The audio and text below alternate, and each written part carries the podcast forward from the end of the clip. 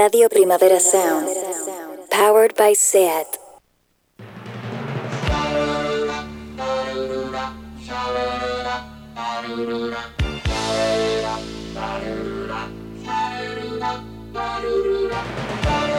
Marea Nocturna con Desire de Fez, Jordi Sánchez Navarro, Xavi Sánchez Pons y Ángel Sala.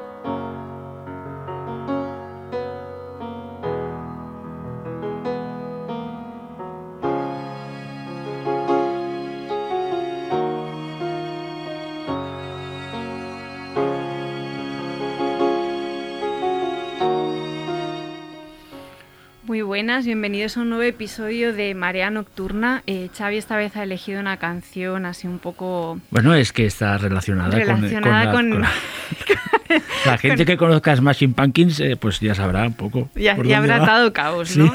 Bueno, esto ha sido un poco... Eh, es la primera vez en el programa que dedicamos el programa entero a, a una única película. De hecho, no somos, siempre hacemos como la broma de que nos cansa un poco esta idea del aniversario celebrado continuamente, pero en este caso tenía bastante sentido, es una peli que nos gusta mucho y queríamos hacer un especial sobre melancolía, la película de Las von Trier que cumple 10 años, de hecho en España se estrenó en noviembre eh, del 2011, con lo que todavía quedarían unos meses, pero bueno, fue una peli que se estrena en 2011, sobre la que ya alguna vez hemos hablado porque ha salido Las von Trier en, en la conversación y para mí tenía mucho sentido porque creo que es una peli que, que vista ahora con el, los meses que hemos pasado y que estamos pasando se redimensiona de una forma interesante y me parecía que tenía muchísimo sentido dedicarle el programa. Antes de empezar a hablar de ella, eh, bueno, presentar a mis compañeros, eh, siguiendo con el running gag de siempre, Ángel todavía no ha venido, pero bueno, tengo aquí a, a mis otros dos compañeros. Jordi, ¿qué tal? ¿Cómo estás? Pues muy bien, muy bien. Además muy contento porque acabo de hablar hace un momento, he tenido una entrevista, ha tenido... la amabilidad de invitarme a una entrevista en su programa de, de radio, importantísimo, a Sebastián de Caro, que, es, que es somos muy fans, sí, somos muy fans, y, con, y, de, y, del maravilloso podcast que hace con, con Santiago Calori, Calori. Uh -huh. eh, Frame Fatal, que recomendamos muchísimo desde aquí. Sí, sí, de y que, raras de terror. y que, no, de terror y de, y de, y de otros géneros, géneros, pero en cualquier caso que, bueno, que ha sido un placer hablar con, con Sebastián, que es muy fan del Marea, y, yo, y nosotros somos muy fans de, de, de él y de su, de podcast, él y de, y de su exacto. podcast, de Frame Fatal, que lo recomendamos mucho. O sea que un abrazo muy grande a, a Sebastián y a Santiago Calori también. Y nada, contento, bien, por lo demás, bien, dispuesto a empezar el, el rollo veranito eh, ya con un, con un con, poco de con, alegría. Con un poquito ¿no? de alegría, con, con melancolía de las fronteras. Bueno, estamos todos vacunados ya, ¿no? Sí, lo que pasa es que todavía, sí. en mi caso, aún Te me falta quedan una... unos días vale, ahí como para, para estar. Eh, no, no, la tengo puesta, ah, pero vale. tienen que pasar 10 días. Sí, es verdad, ¿no? sí, para estar bien, sí, para que estés blindada, a, estoy biónica, a estés biónica. Todavía no estoy biónica del todo, pero. El electromagnetismo todavía no todavía lo hay unas... Todavía no sacas chispas por los dedos, exacto, ¿no? O sea, rayos. Aún estoy ahí, punto de límite, pero bueno, ya, ya queda menos. Y Xavi, ¿cómo estás? Bien, bien, bien, bien. Aquí listo para hablar de melancolía. Sí, a ver si no nos ponemos demasiado intensos, ¿no? Sí, ese era un poco el miedo de Xavi, ¿no? De, de, que nos pusiéramos demasiado intensos hablando de la peli.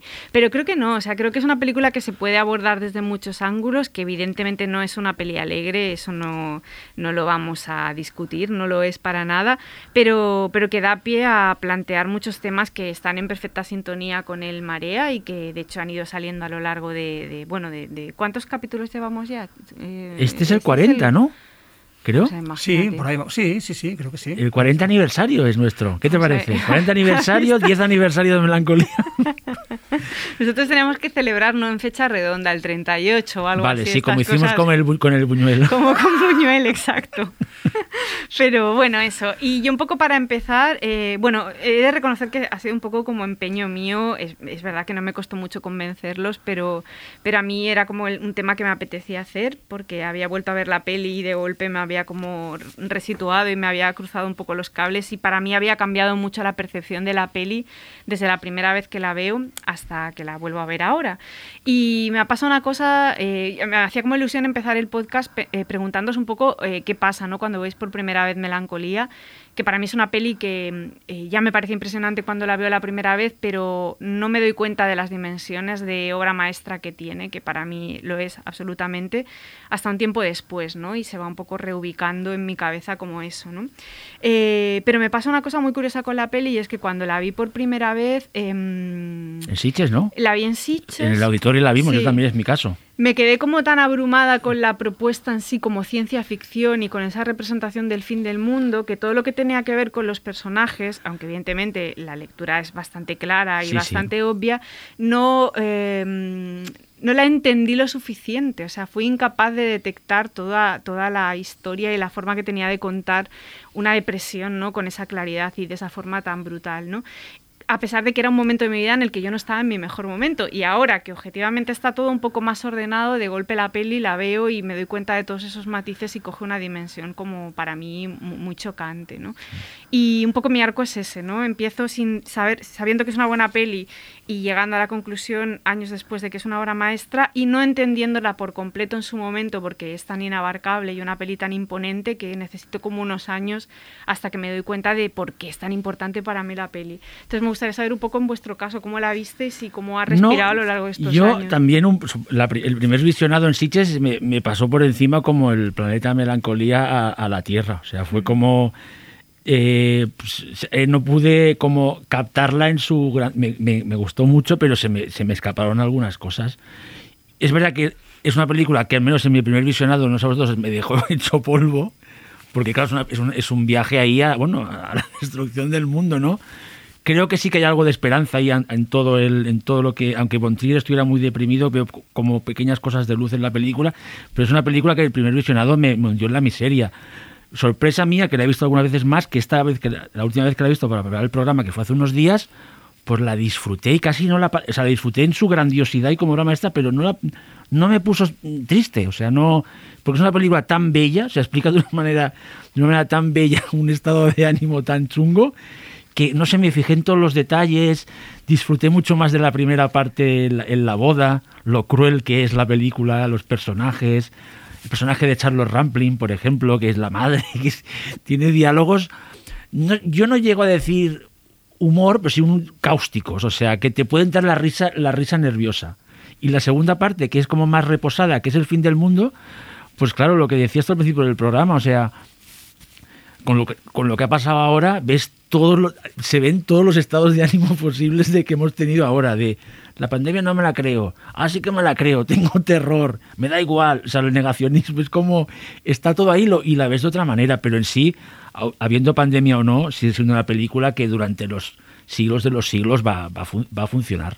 Sí, claro, porque es universal. Eso mismo, o sea, que no, totalmente, o sea, eso mismo no va. Yo, yo la descubrí, bueno, yo obviamente la vi también en Sitges, en, en- en el auditorio, eh, me, me- me- me- dejó demolido, pero en el buen sentido, o sea, a mí me produjo un malestar físico real, pero al mismo tiempo era consciente de su belleza absoluta. A mí sí que me pareció una, una obra maestra desde el primer día, me pareció lo- todo lo que vamos a hablar hoy, mm, que estaba ahí ya, desde el minuto, desde el primer momento en que la vi, conecté con ella. Y, y sí, sí, para, yo supe que estábamos viendo una película muy importante, muy importante, eh, pero incluso desde, desde la obertura, es decir, desde ese sí, momento sí, sí, wagneriano con Tristán y Solda, Ujú. esas escenas desconectadas, que son una pura sucesión, de un, un resumen de, De la lo que vendrá después. Un resumen eh, en, en formato obertura. O sea, me pareció alucinante. Dije, este tío está haciendo una obertura de ópera y nos va a contar aquí una ópera, bueno, una ópera, en el fondo medio intimista, porque no deja de ser la primera parte en una casa y la segunda es en el jardín de una casa, pero bueno, que nos va a hablar de un, de un- bueno, de un, de un tema cósmico, ¿no? Y me pareció enseguida que, que es, es muy buena la película, que, que su estructura era mucho más em, trabajada de lo que parece, es decir, no es que decida montar eh, un episodio como es una boda y, y el segundo episodio que es el fin del mundo, sino que el recorrido inverso que hace la protagonista, ¿no? La, eh, que- Justine, que tiene un recorrido que, que cuando tiene un futuro por delante está absolutamente demolida y cuando no, No. tiene ningún futuro Está cuando liberada, está sí. liberada Bueno, es la más cuerda de todas al final, Exacto. sí, sí. Es- ese- esa construcción del nihilismo que hizo, que hace Von Trier ahí, eh, me pareció fascinante y además, como siempre, sus grandes citas a, a todo el romanticismo estético, ¿no? Ese nihilismo con romanticismo estético, con ese eh, potencia abrumadora de la naturaleza. Imagínate, un planeta que emerge ¿no? de- del espacio, se acerca y destruye la Tierra. Eh, esa potencia me pareció en su momento algo inconmensurable y me lo sigue pareciendo. Para mí es una de las grandes películas del siglo. Y si me, y si me dejáis añadir una cosa a esta, a este primer, eh, esta introducción, me sorprendió el- en este nuevo visionado lo, vi, lo rápido que se me pasó. O sea, la, disfruté. O es una película que eh, para algunos espectadores, y lo entiendo, o- hasta quizás a mí la primera vez tenía un ritmo que no que igual me costó, pero es que ahora la veo del tirón y no me parece que para nada dure dos horas y cuarto. O sea, esto pasa, la estructura que dice Jordi es todo tan orgánico, está todo tan bien diseñado, tanto las cómo y cómo cambia la puesta de escena de una parte a otra, que es que me parece que yo creo que es una de las películas con un con- eh, más intensas y en, y en principio que pueden ser más, más exigentes para el espectador que ahora pasa, mej- pasa mucho mejor. No sé si estáis de acuerdo. O sea, Sí. se- la disfruta, a que- lo que dice Jordi, a pesar de su dureza, la disfruta. No, Es no- que para no- mí deja de ser sí. triste ¿eh? la película. Es decir, eh, llega un momento que ya la película no es triste porque eh, va mucho más allá. Es decir, te, te plantea un, un- el nihilismo absoluto, con lo cual una destrucción a ese nivel y, y la, la erradicación total de toda la vida. eh, bueno, va más allá de lo triste, es decir, se- le da la vuelta a lo triste. Deja de ser una película triste por sí y es algo mucho más cósmico, ¿no? O sea, horror Sí, sí, sí, cósmico. horror cósmico, sí, de otro, otro tipo de horror cósmico, pero ya hablaremos después. ¿eh? Pero A eso- mí sí que es verdad, sí, a mí sí, al con- a mí, estoy de acuerdo, ¿eh? que ya llega a un nivel que es que lo destruye todo, porque la propia peli lo destruye todo, o sea, es su me- mecanismo interior, pero es verdad que a mí la segunda parte de la peli, que es la que tiene como centro a Claire, que es la hermana, quizá por mi momento vital actual, sí que me resultó profundamente triste, porque si acompañas a Justine to- en todo su trayecto, a pesar de que viene el fin del mundo, para ella es una liberación, porque todo lo que ti siente y esa Sí, sí. tristeza y el no saber comunicarse con el mundo, es como, bueno, esto va a acabar. Pero yo me puse un poco en el papel de Claire que mira todo el rato al hijo, por ejemplo, eso nunca me había Sí, sí. fijado, y todo el rato está observando al niño, incluso en el momento final en la cabaña, esta que improvisa, en el último plano antes de que llegue el fin del mundo, es ella mirando a su hijo, en plan, no te voy a volver a ver más, ¿no? Entonces, la historia contada desde los ojos de Claire, de alguien que sí que cree en la vida con sus problemas y sus cosas, pero tiene que asumir en un tiempo récord que eso va a acabar, a mí me dejó destrozada. Claro, Claire cree en el futuro. Claro, Sí, sí. Cree en el un- futuro. Y, y para, o sea, para una es una liberación, para la otra es de golpe, me estáis cortando lo que yo tengo, que es mi vida, con sus cosas buenas y sus cosas malas, una familia que es un sí. caos absoluto, tengo que lidiar con la enfermedad de mi hermana, con un montón de cosas, pero yo creo en una, tengo un hijo, tengo una vida, creo en algo, ¿no? Y, y de golpe asumir el fin del mundo y asumir el fin de la vida y asumir el no poder seguir Sí, viendo sí. A, a tus seres queridos. O sea, para mí de golpe la peli como que cogió ahí como una... Y, y cuando ves ese final, que luego comentaremos, en el que una recibe como el fuego este al planeta, lo recibe como relajada y la otra tiembla en el momento está en el que... sí, sí, sí, y, de- sí, y sí. es, me pareció como... de- y el niño con los ojos el niño que- cerrados, sí, ¿no? es Como bueno, alguien que todavía no tiene sí, sí, que no- que es conciencia de lo que está pasando, ¿no? Sí, sí, y, sí. y me pareció No, sí, como- no, realmente eh, eh, el final es te, o sea, te, te sigue dejando planchado. O sea, en Sí, plan, lo que pasa es que es tan, bueno, eh, insisto, Sí, es, pero- es muy coloquial, ¿eh? Es tan perfecto. Sí, eso, sí, el meca- perfecto sí, en- sí, en el lo que- mecanismo narrativo, sí, en lo que explicar. lo que construye Y y, lo que- y visualmente, lo explica y lo que significa cada postura, lo que significa Mm. Justine, lo que significa Claire. Al final, en los, ult- en los últimos trabajos de Las Fontrier, si os fijáis, eh, él está trabajando casi con, con arquetipos. Y aquí lo que hace es las dos posibles eh, Formas de entender formas el de mundo, el y de entender el fin, Mm. el fin de la vida, eh, y, y la vida en general, bueno, pues las, las- las encarna en dos personajes perfectos, quinta esenciales, o sea, son eh, la pura esencia de las dos posturas posibles, ¿no? Es decir, un pánico atroz a la muerte, a la desaparición, a, la, a la ausencia de futuro y una aceptación de decir, bueno, pues, eh, bueno, Pues ya se ha acabado, ya se ha acabado el el sufrimiento. sufrimiento, ¿no? claro.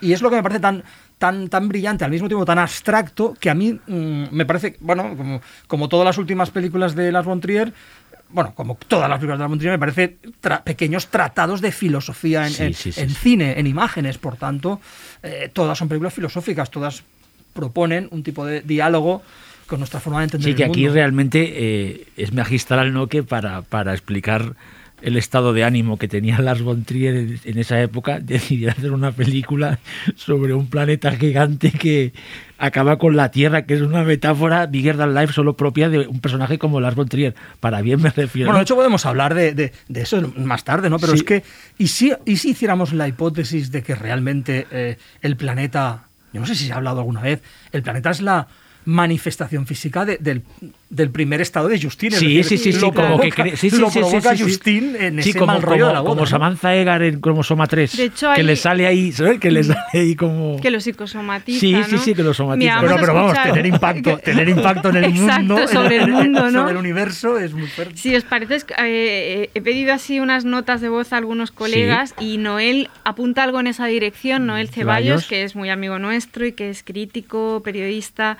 y, mm, y muy fan de, de Melancolía y hace un apunte en esta dirección que creo que está, que está interesante.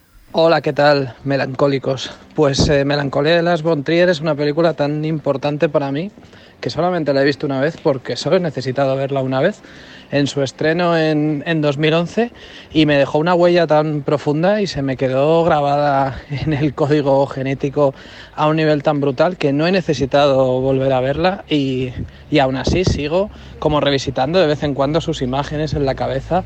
Es la clase de cine apocalíptico que más me entusiasma, que es cuando el apocalipsis eh, interior refleja el exterior y viceversa, ¿no? Yo creo que es, que es una película en la que los sentimientos de los personajes, sobre todo de la protagonista, están por encima de, cualquier evento apocalíptico. No, es que el apocalipsis sea una metáfora de nada, sino que, la forma al final es el fondo y el fondo es la forma y las dos se mezclan de, una manera que a mí me sobrecogió en su momento.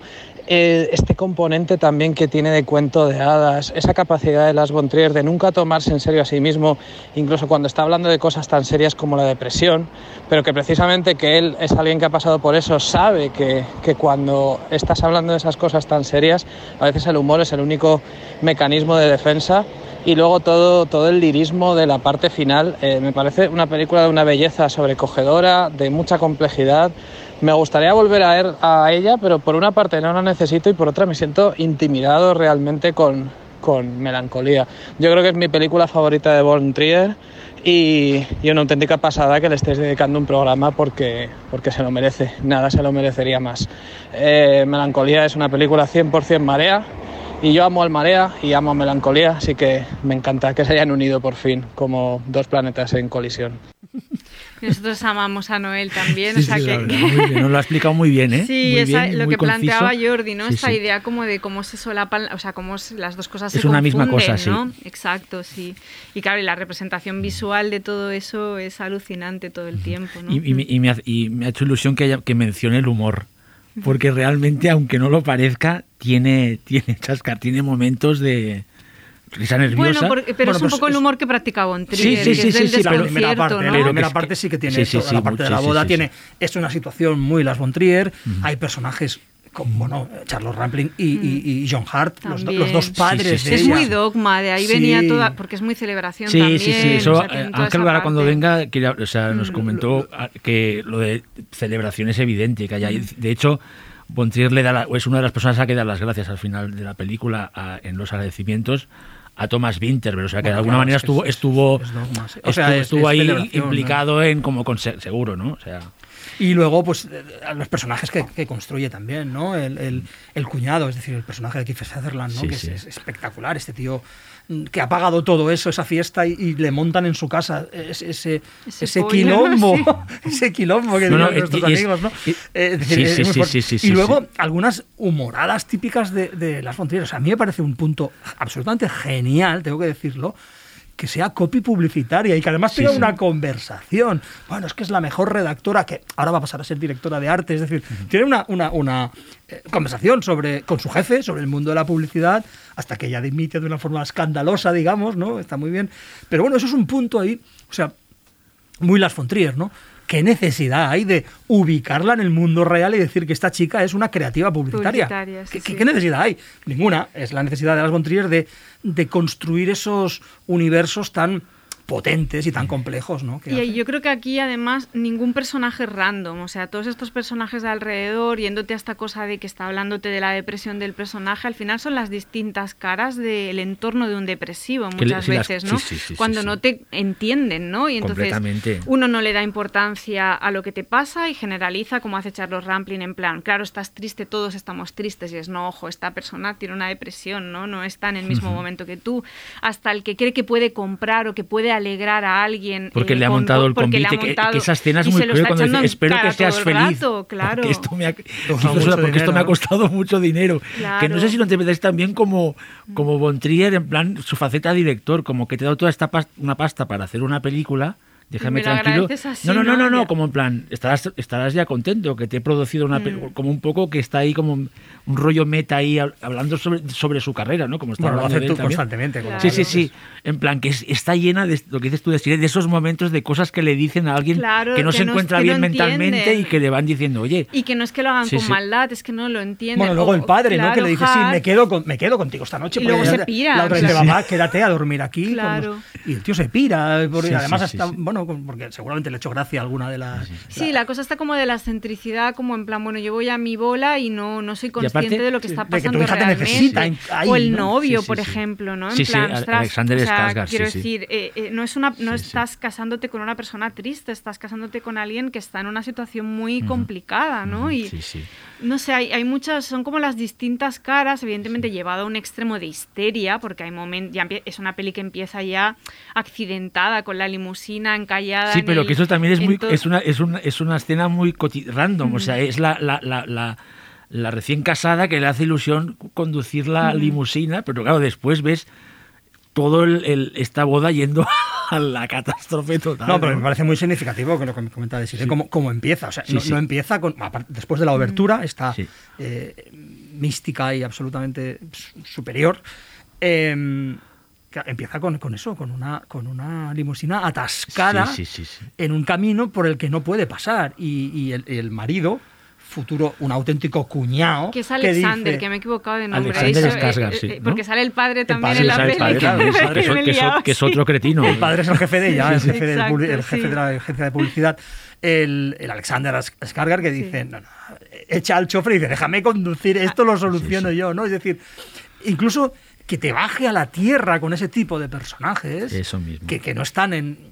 que, que- que no, per- no pertenecen a esa, a esa película, por decirlo de algún modo, ¿no? Y lo bueno es eso, que Lars von Trier llena de personajes que no pertenecen a esa película, llena la película de esos personajes, con lo cual el efecto es... Que aparte es- esa escena de, de- la primera que viene después del increíble prólogo de, de la limusina, que digo que podría ser una escena normal de unos recién casados, cuando bajan del coche, lo primero que sabemos es que van dos horas tarde ya. O sea, es como vas- es como Von Trier jugando con ya te vas a ver que esta boda no va a acabar mal, ¿no? Y es como, como sabotear una boda, ¿no? El Von Trier en plan, esta sería mi boda. Es que es- ahí esa parte es donde está concentrado toda la el humor este cáustico que yo lo, yo lo encuentro maravilloso, ¿eh? Y que ya te va metiendo en el, en el mood de la película. Es que Pero son dos películas. O sea, Sí, sí, dos no son dos películas, ¿eh? pero son dos, dos moods distintos. Sí. relatan dos tipos de ordalías, o sea, dos tipos de, de- de descensos, ¿no? El- y, y además se titulan así. El primero es el, el descenso, el desmoronamiento de Justine, el segundo es el de Claire, ¿no? Y son absolutamente antitéticos, van en direcciones opuestas, ¿no? Y me parece, de nuevo, muy brillante esa manera de estructurarla. Sí, y uno es parte del lleno total, o sea, de alguien que se siente incomprendida a pesar de estar rodeada de gente, y luego la otra parte de alguien que, que, debería estar rodeada de gente para poder despedirse del mundo y se ha quedado sola con su familia, solo, ¿no? Con lo que la jugada de los personajes en el espacio también tiene muchísimo significado, ¿no? Cómo está planteada y cómo está rodada la primera parte y cómo la segunda, ¿no? Lo que comentabas tú al principio de esa primera parte en interiores, aunque ya hay esa especie de avanzadilla con los globos estos, cuando ponen los globos en el bosque y ah, en, el jardín. Y las, y las dos es, único, sublime. claro, es, de nuevo, es delicioso. Es de nuevo Bontrier en un nivel espectacular de pero es que tiene muchos momentos. y las dos escapadas de Justin, una a orinar, mm. si no, si no me equivoco, que esa también me parece, es otro momento aparentemente random, que no es, mm. que sale ella ahí. Bueno, es su primer momento como de comunión con el planeta, ¿no? Como que, está mirando. Bueno, y tiene varios, porque ella llega a, lo primero que hace cuando llega a la casa después de la escena de la limusina es detectar el al planeta, o sea, lo ve y se queda ya ahí. Sí, como de hecho, es la primera persona que dice que es esa luz rosada que hay ahí, que Kiefer Sutherland, otro gran cuñado, que es el que dice, tranquila, que después va diciendo que los cálculos científicos dicen que la... Pues esto es la segunda parte, porque la, segunda parte. la, primera parte acaba diciendo ella, oye, esta estrella no está, ha desaparecido algo, ¿no? Es decir, ella es la que detecta el cambio en el... En el, acaba la primera parte, acaba su episodio detectando, certificando que hay un cambio en la naturaleza, ¿no? Es, y luego el papel de los caballos, vamos. Sí, sí, sí, es Abraham, el caballo Abraham. Sí, y, el, Abraham. y que dejan de, hacer ruido, ¿no? Como que en el momento en el que se acerca ya al fin del mundo dejan de, generar ruido, o sea, de golpe ya deja de escucharlos y, es una de las señales de que, de que todo va a ir a mal, ¿no? no es, una, es una pasada. Bueno, eso está conectada con el, otra de las cosas chulísimas de la peli, que es el, ese telurismo. Mm. Que yo creo que podremos hablar más adelante, que es la, la escena de cuando ella se se entrega al planeta melancolía, desnuda al lado del río, que es que es, magistral. Bañada, Bañada. Por la luz en vez de la luna del planeta. Es que aparte ahí parece que hay algo como una especie de contacto telepático con el y una paz de ella, de una, una conjunción, ¿no? Con la naturaleza. Mm. Esa escena es que de hecho cuando lo ve cuando lo ve la hermana da la sensación que está viendo una escena de sexo. Como que hace, hostia, que estoy, estoy viendo algo prohibido. ¿no? La hermana que es, ¿no? Que interpretas, ¿no? Pues que es más purita, no sé, como que le, le parece algo por la mirada que ha pillado a su hermana haciendo algo que no debería haberla bueno, visto. y hay algo como de, de, tomar conciencia hasta qué punto están en momentos muy distintos, ¿no? Más que eso como de, bueno, ella está relajada, está feliz, es obvio que, que, esto es liberador para ella, ¿no? Y la otra que no entiende nada también, y la otra, como diciendo sí, sí. Si os parece, pasamos al siguiente bloque. Marea nocturno.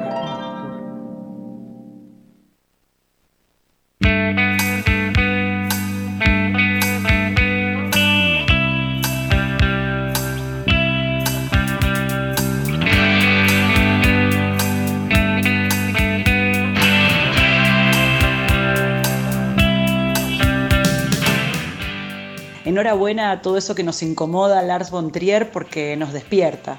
Y y para mí su obra es un gesto de, rebeldía y de vitalidad tan necesaria para el cine. Eh, a mí Melancolía es una película que me, fascina, me gusta muchísimo. Em, creo que Bontrier es este, este, tipo de, este tipo de director que puede transitar por distintos géneros con una mirada absolutamente autoral y, y, entonces cada vez que lo hace me entusiasma muchísimo. Y en el caso de Melancolía, esta convivencia que tienen la parte 1 y la parte 2 a mí me ha sorprendido mucho en su momento este primer, este, esta primera parte de, melodrama familiar con un pulso este, que trae un poco del dogma y luego una segunda parte eh, ya más formalmente instalada en una película de ciencia ficción es algo que en su momento me sorprendió muchísimo. Y, y además aparte tan conectada de forma tan orgánica por esta idea de este apocalipsis interior que, que, es el que vemos en el inicio de la peli y que después se transforma o que tiene este espejo metafórico en, este fin del mundo, em, también me, parece muy cautivante y ni hablar de esos últimos minutos. Eh, que son, no, me los olvido más, los recuerdo en el cine, eh, la sensación de estar esperando el choque del planeta y, yo también quedarme un poco sin aire mientras lo estaba mirando. Creo que, es una película maravillosa. Pues escuchábamos a Laura Casabé, la directora de, entre otras cosas, una película que se llama Los que vuelven, que es una peli que estuvo en Sitges y que de hecho ganó algún premio, no sé si fue en Nuevas, ahora no me acuerdo. Eh, Laura eh, tiene muchísima razón en muchas de las cosas que plantea. Eh, hace una alusión que me parece interesante para abrir este bloque, que es esta especie de aplauso a Las von Trier por ser generador de un cine que incomoda, ¿no? Que es algo que nosotros siempre hemos defendido mucho en Von Trier, ¿no? porque la provocación en él no es simplemente algo algo barato o algo que utilice simplemente como un recurso, al menos así lo, lo hemos No, no, no, para pensado nada, siempre para nada. nosotros, o sea, siempre hay detrás todo un Es que estaba- es, fondo. es un cine de ideas, me refiero. Exacto, que llega- y- es que, que- que- que genera los debates que molan, ¿no? De, Mm. de- ¿no? Lo que estamos teniendo hoy mismo celebrando. Los, es un tío que no es la simple. No es Tom Six. Para que- mí es todo lo contrario a un provocador. Exacto. Eso mismo, sí, sí, sí, Sí, claro. sí. No, por eso. O sea, que es porque es que son ideas puras de que te. Bueno, lo que decía Jordi de cine como filos, como eh, como tratados filosóficos que se entienden que, bueno, que- no son concreto, que para mí no son nada crípticos De Que hecho, otros- que otros- incluso sí. cuando es provocador, siempre hay eh, la continuación, siempre es una reflexión sobre su propia condición de provocador, porque Bueno, la casa eso es la casa de mucho claro, ya, o sea, es que es así, o sea, que es algo que siempre... Sí, sí, sí, sí. Que él es muy consciente de cuando está forzando la maquinaria, ¿no? O sea, que no va por... Sí que es provocativo en la, en la forma de plantear determinadas cosas, pero yo tampoco creo que sea Sí, sí. un... Una cosa es que él, él sea provocativo en el sentido de que organiza sus materiales eh, de, la de reflexión para provocarnos un efecto, para Exacto, provocarnos algo. claro. Y otra cosa es que sea provocador por el juego de provocar, es decir, que su intención sea eh, El impacto, el impacto, sí. el, el shock, ¿no? Sí, sí. Su intención no es el shock en absoluto. Él utiliza el shock, obviamente, Para llegar a para algo, llegar a algo, claro. ¿no? Y Mm. está claro, es decir, esto sí que no lo vamos a, o sea, lo, eh, lo de lo de eh, Lars von Trier como enfant terrible o como o como gran provocador, no, perdona, eso es mucho más que eso. Totalmente de acuerdo. Yo quería eh, apuntar una cosa, a ver qué os parece, una idea que tenía que...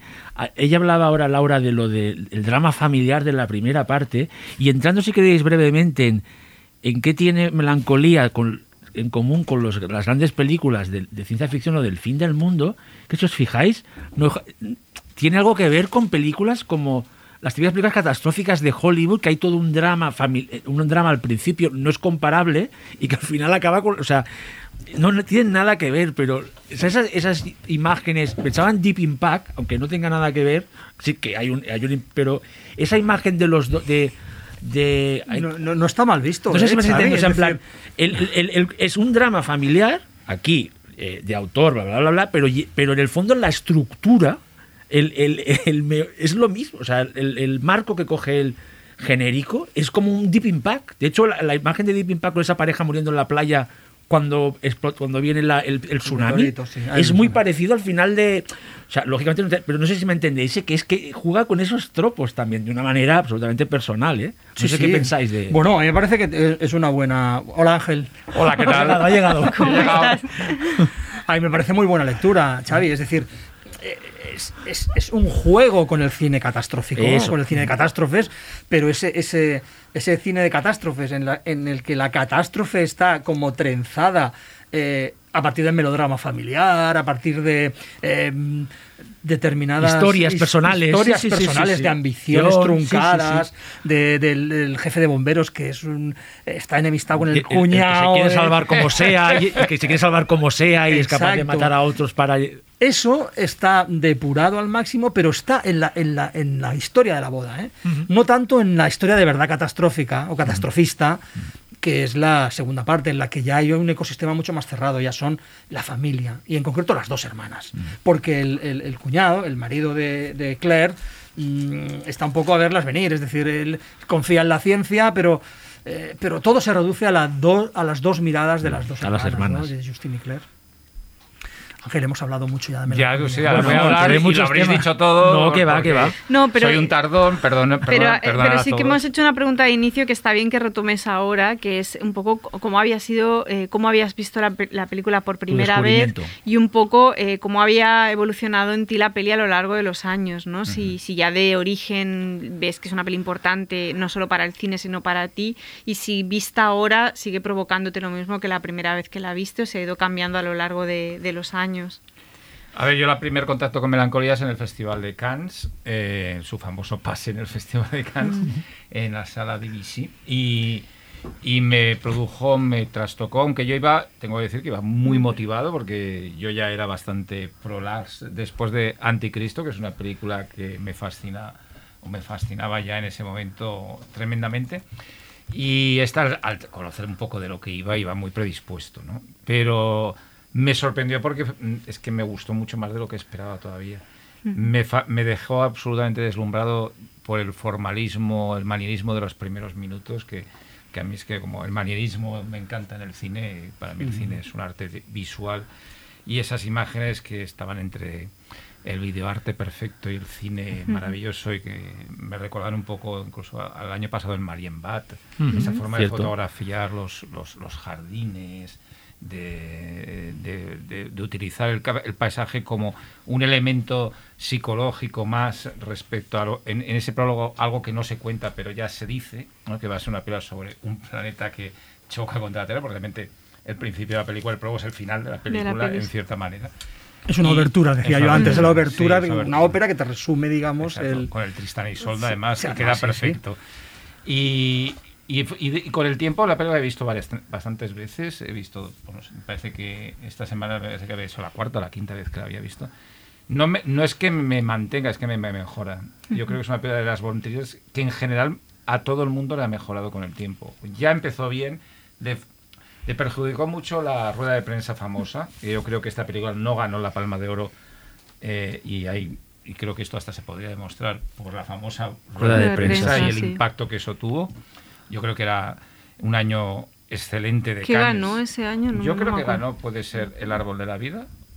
No lo sé, lo voy a Es mirar. que Lo son del mismo año, que precisamente son películas que tienen mucho que ver, pero que para mí El Árbol de la Vida incluso es el reverso de Melancolía. Luminoso. Porque sí, El, el Árbol de la Vida es una película profundamente humanista y que cree en el ser humano, aunque a pesar de todo el dramatismo de las relaciones que hay, y hay una eh, invocación de lo, un- de lo metafísico, del universo y de lo y del abismo sideral que te asomas a él, pero de una forma positiva, es decir, como creación de vida, como creación de eh, Bueno, es que Malik cree en el ser Exacto, humano. Exacto, Sí, que está muy sí. basado también en, las re- en las creencias religiosas que tiene Malik, ¿no? que son, y son conocidas, pero era el reverso de melancolía, ¿no? Melancolía, el momento que eh, la, la vida es el mal, ¿no?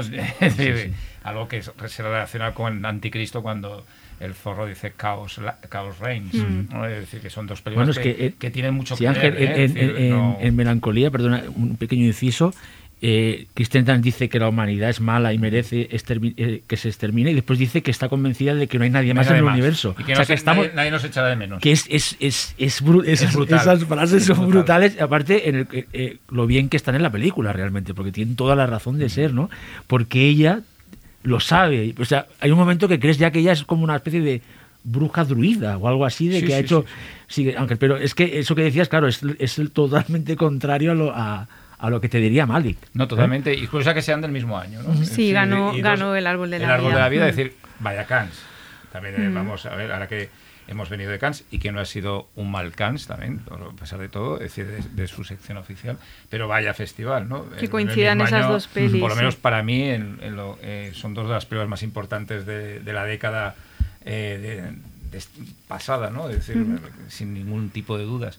Y que gane el, el, el árbol de la vida, yo creo que ella ganó mejor actriz, Sí. Kirsten Dunst. Ujú.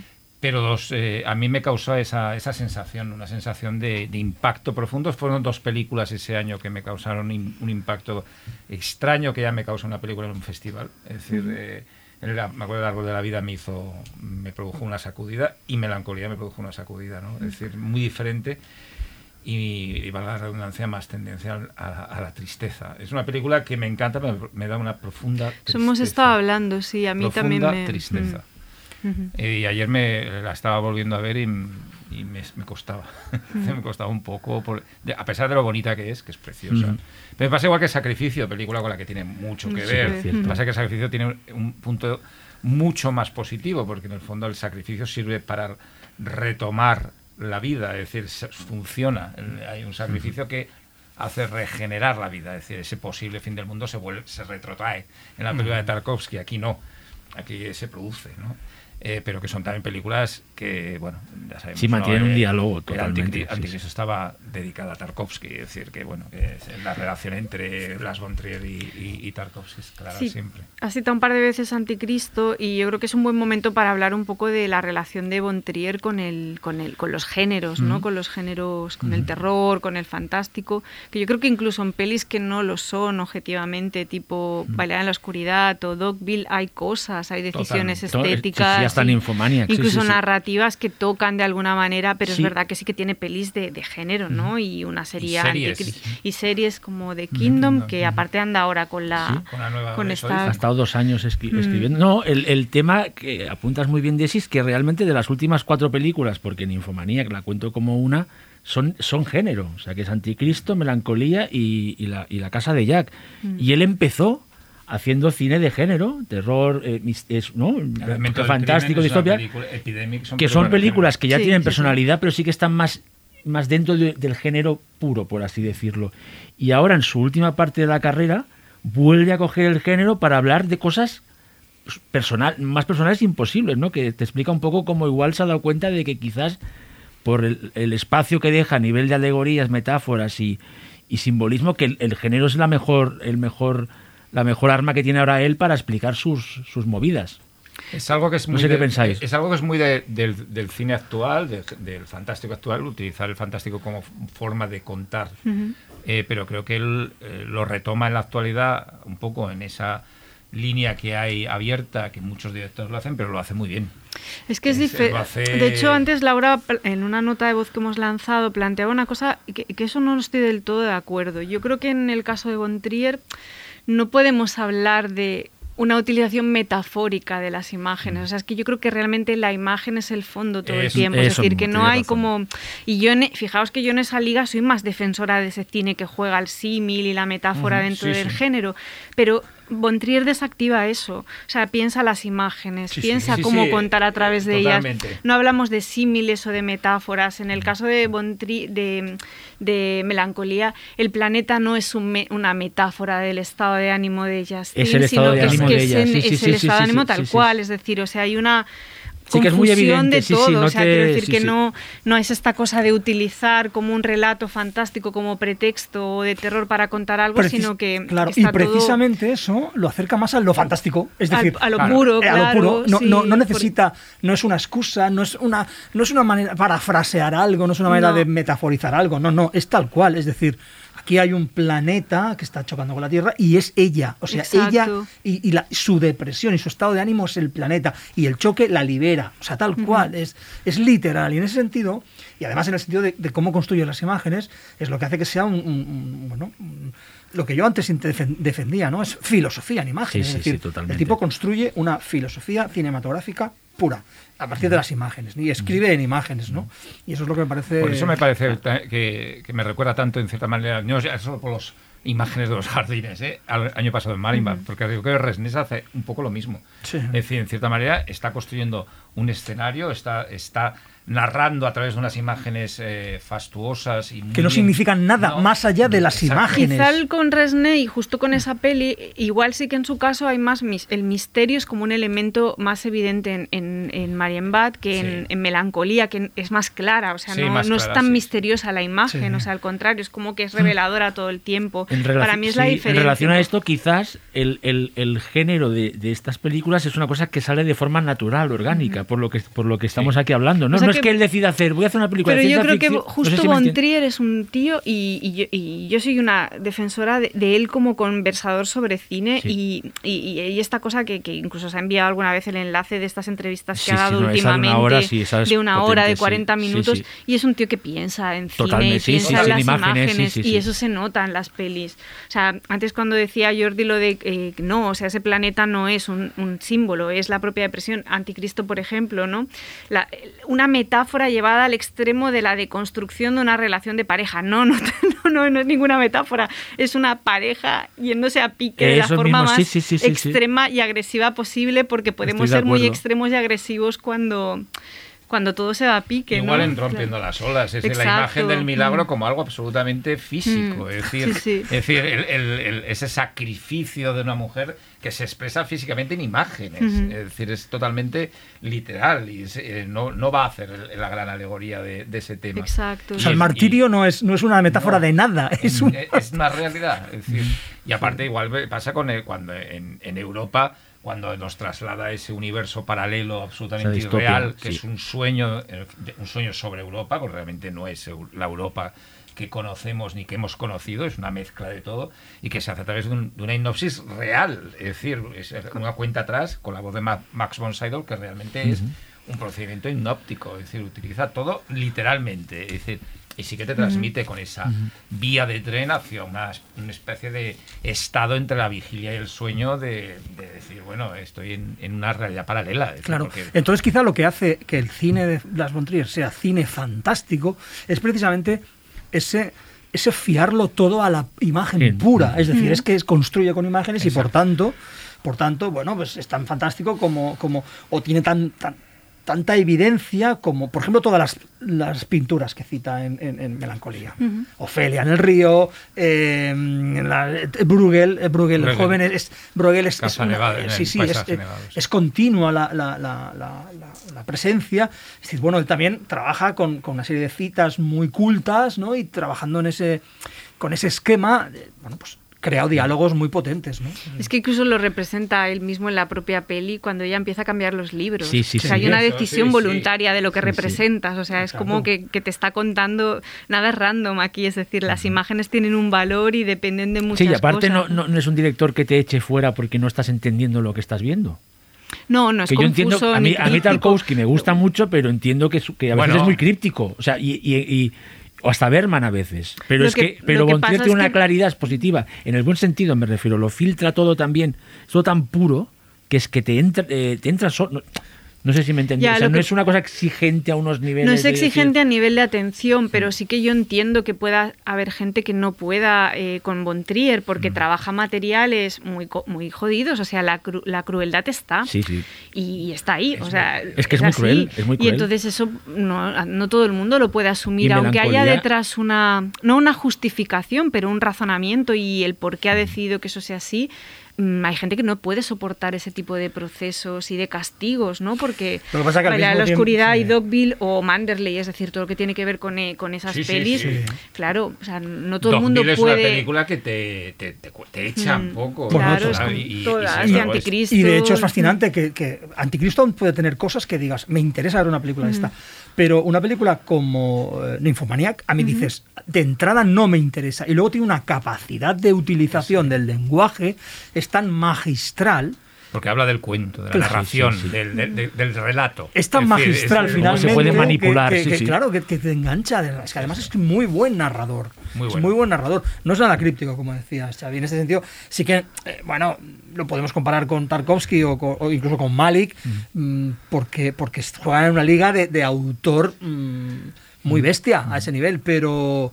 eh, es un tipo mucho Sí, más, que te puede- mucho más sí. accesible. Sí, en sí, que si te tira para atrás es por eso, es lo por la crueldad y por la propuesta tan frontal de, su, de sus películas, porque el- la, la escena de la boda, sí que es verdad que entiendo que haya gente que diga, no puedo con esto, es- me, me agoto, o, o estos personajes que es misantropía pura, o hasta Dogville, ese tono frío, de ver- que estás viendo algo, una injusticia increíble que va a pasar en un... en un- en- ¿no? en una- y te puede tirar para atrás estos actores fríos que parece que no interpretan.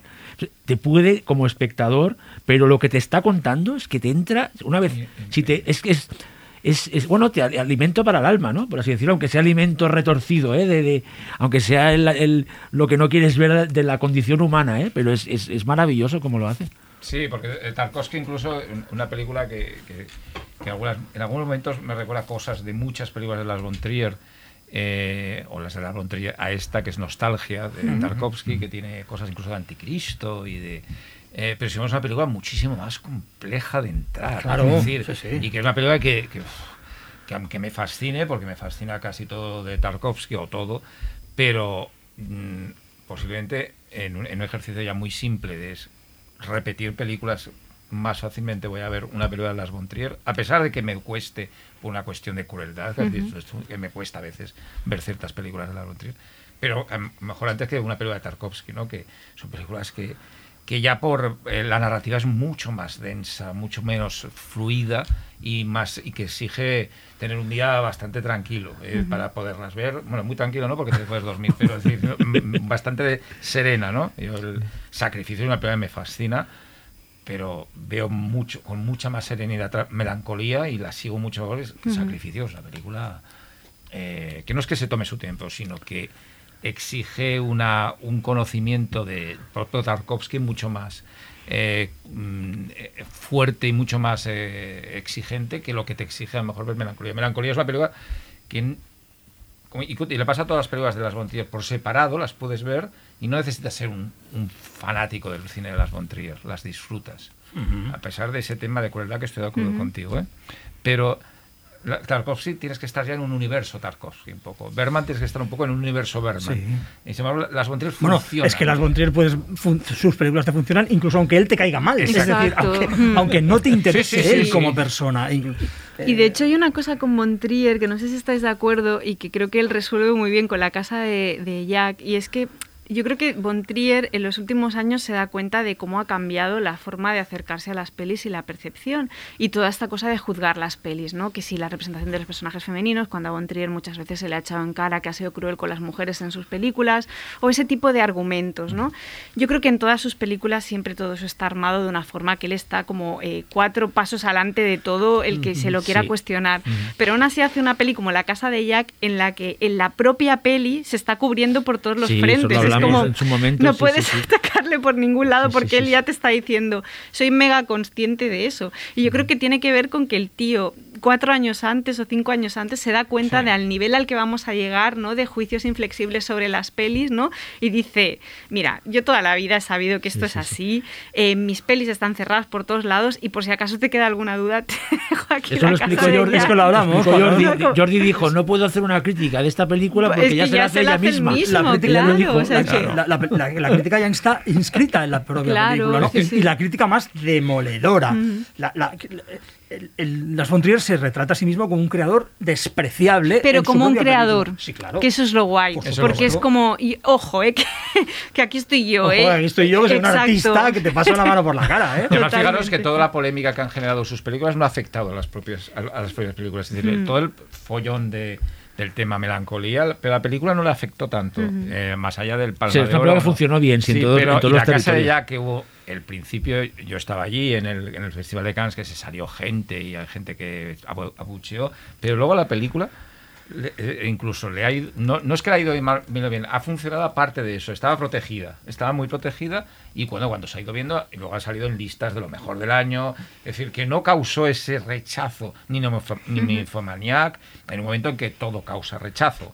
Y todo se, se demoniza y todo se, se estigmatiza. No, las Y todo se etiqueta protegido. muy rápido. Exacto. Es así, sí. De hecho, yo creo que, que ahora las polémicas son más intensas, pero más em, como caducan pasan más rápido. rápido, sí, sí, sí, estoy de acuerdo. O sea, de hecho, porque no son que profundas, ¿eh? por Sí, porque eso- no tienen profundidad, entonces, claro, caducan. Pero, por ejemplo, lo de Von Trier, igual si hubiera pasado ahora, las secuelas hubieran sido menores, ¿no? Porque, porque hubiera quedado como una polémica jodida de Twitter, pero que a las, a las tres días nadie se acordaría de eso. Pero es verdad que en ese momento el tratamiento mediático y todo, pues claro, potencia algo que, claro, que fue una rueda de prensa catastrófica. Bueno, y él eso dice no, que estuvo dos nada años. él dijo que estuvo eso, dos claro, años en la miseria, eh, o sea, que Mm, no, en la miseria sí. eh, personal, ¿eh? en plan Mm. de que le afectaron. Lógicamente, una persona con problemas de, de salud que le- realmente le se arrepi- digo, Yo creo que llegó a decir que se arrepintió de hacer es- de, esa, de esa broma, como diciendo, se lo llevo a saber, no lo digo. Yo recuerdo, yo estaba Pues, en esa eh, rueda de Ángel estaba en la rueda de prensa, no sé qué fue, recuerdo fue un momento tienes. de tierra trágame. sí. Es decir, eh, en todos, ¿eh? hasta la gente que estaba al lado de él, Kristen Dance, por Sí, ejemplo, sí, es estaban, decir, sí, sí. Era, era de todo el mundo mirarnos, cada, eh, esto está pasando.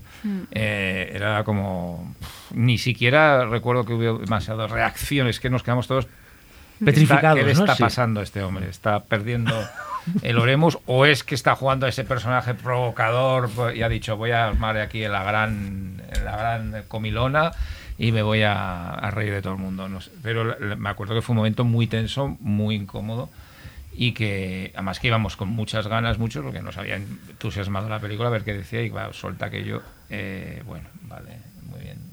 Y yo quiero recordar cuando Ángel y yo sabíamos ya que el elemento del crimen y Europa eran obras maestras. Eran obras maestras y lo eran. Y, Claro. y me acuerdo el, el pase de Europa en Sitges, que todos éramos espectadores. Éramos espectadores y, rasos. y que causó cierto. Porque no era la típica película de aquel Sitges. Es decir, hoy en día una película de Europa en Sitges no. No sorprende porque hay muchas películas que se proyectan de ese tipo, las mismas últimas de las von Trier, pero sí que Europa, que una película en blanco y negro de un autor que no se veía identificado con lo que era más o menos el Sitges más clásico y, y- y la gente y ganó que eso causó la mayor la ganó sobre una película que era la favorita del público de la audiencia que era Delicatessen de Janet Perrin Vaya año también, ¿eh? Por Vaya cierto, redondo, 30 años, año 91, ¿eh? Cumpleaños Exacto, también exacto, redondos. exacto O sea que- exacto Yo tengo el VHS todavía de Europa. No, no, bueno, de sí, como tú la vimos en VHS y también fue como... ¿Qué es este tío? De manera genial, en Luego- plan... y, y a raíz de los idiotas se convierte como en un, en un tío que la gente iba al cine a ver sus pelis. Era bueno, pero como es que un los- éxito lo- de lo- los Verdi, eh, ¿no? En los- plan, no, no, tanto bueno, y- los y idiotas como rompiendo la rompiendo las y Rompiendo bailando las olas, yo la vi en la sala, la sala 1 del Verdi, la Sí, grande. eran y, y cuando, y, y cuando nos Sí. enteramos que hacen los idiotas, lo del dogma, que había una escena, se supone, de sexo, que sí que había, eh, explícito, me acuerdo de ir ahí como si como ir a la catedral del, Sí. de- del cine, de ver una, a ver una película de Bontrier que era un escándalo, ¿no? Y salir, bueno, con los idiotas yo me lo pasé pipa. Por Yo os digo que el pase en Cannes más escandaloso de una película de las Bontriers, yo que he visto un montón allí, Sí. ha sido el de los idiotas. El de los idiotas fue un pase escandaloso de gente abucheando, gritando, insultando, saliendo de la sala, golpeando las sillas.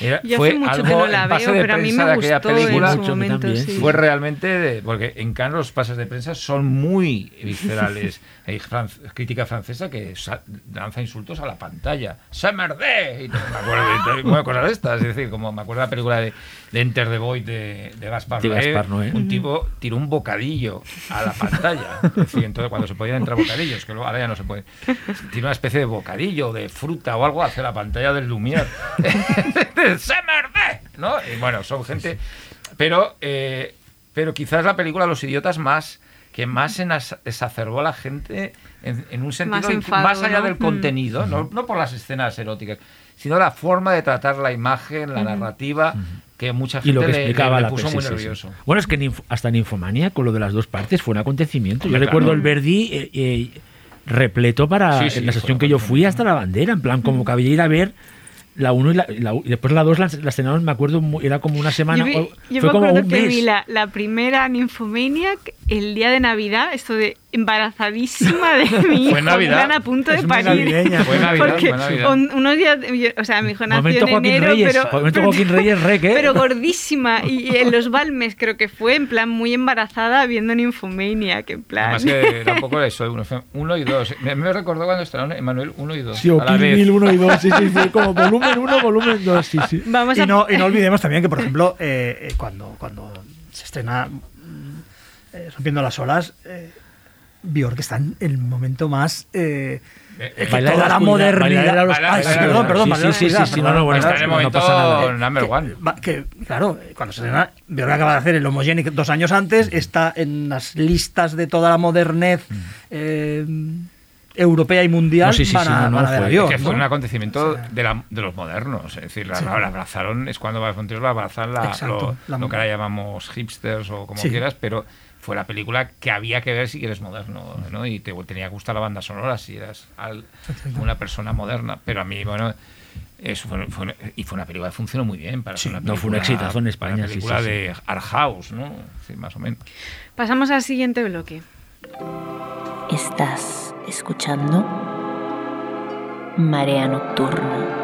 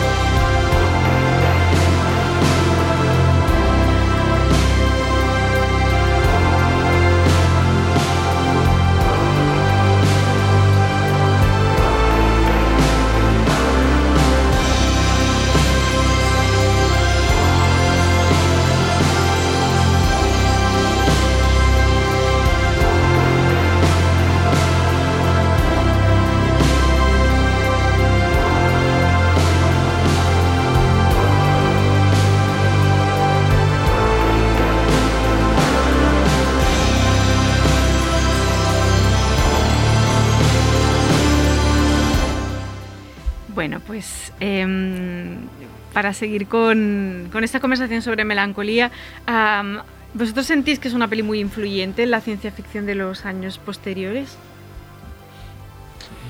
¿O que queda un poco Claro, como es, que una es como una cosa aislada? Eh, bueno, no poco- diría aislada, pero claro, ¿cómo vas a acercarte o a imitar esto, sabes? O no sabría decirte yo ahora. Yo diría ¿no? que hay películas que, que- que me transmiten un sentimiento parecido. en el- no visual, narrativo, ni de, de gustarme quizá tanto como melancolía, pero sí que me transmiten esa- ese angst del final del, del mundo.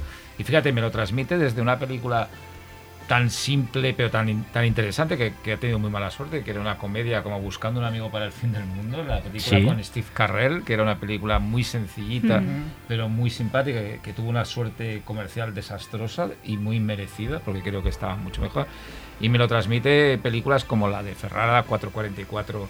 Last Day on Earth, con William Dafoe, también, el, actor muy Las von Trier, y que, y que me producía ese, esa angustia, ¿no? Y una película que, no sé si recordáis, Las, Las Últimas Horas, Ujú. que era una película de Sí. que era un tipo recorriendo un paisaje apocalíptico donde había fiestas locas de la gente cele- que porque iba eran las últimas horas porque había caído un meteorito y bueno es- sí que hay una especie de ese sentimiento de la inevitabilidad del- de la catástrofe final, ¿no? Es decir, cómo se, ce- cómo se celebra incluso o cómo se espera ese final, que es algo muy, muy propio de, de, de una época determinada que ya viene un poco influenciado por el- la angustia que crea el, el- el El septiembre de del sí. 2001 el- y el, el cambio de, de- de- y que lo tuvo en el pasado películas que podemos considerar eh, argumentalmente un poco precedente de melancolía. Solo, y esto simplemente creo en la mente de las Montrias no estaría, pero que nosotros lo podemos elaborar como la hora final de Stalin Kramer, ¿no? que es una película sí, sí, sí. que juega un poco a todos esos elementos. Incluso eh, ¿no? Testamento, una película con eh, que, que pasó también muy desapercibida, que es la historia de un pueblo alejado de las ciudades donde se, se percibe que ha habido un ataque nuclear sobre Estados Unidos y cómo se va percibiendo que la gente va muriendo de, de radioactividad lentamente. Es decir, es- y es un poco ese sentimiento del final que llega, pero de una forma muy Inevitable. lenta, ¿no? In- inevitable. Bueno, todo eso yo creo que ha estado ahí, sigue estando en la ciencia ficción actual y, y- y- y la melancolía además es, eh, como es un- o la tristeza es un sentimiento de películas que, que se apartan mucho de la película de Las Trier. A mí, por ejemplo, no sé, Solares, Solaris, Sun- Sunshine. La de Danny Boyle, ¿no? eh, Y que también juega al fin del mundo, porque realmente van a evitar el fin del mundo por la muerte del sol. Ujú.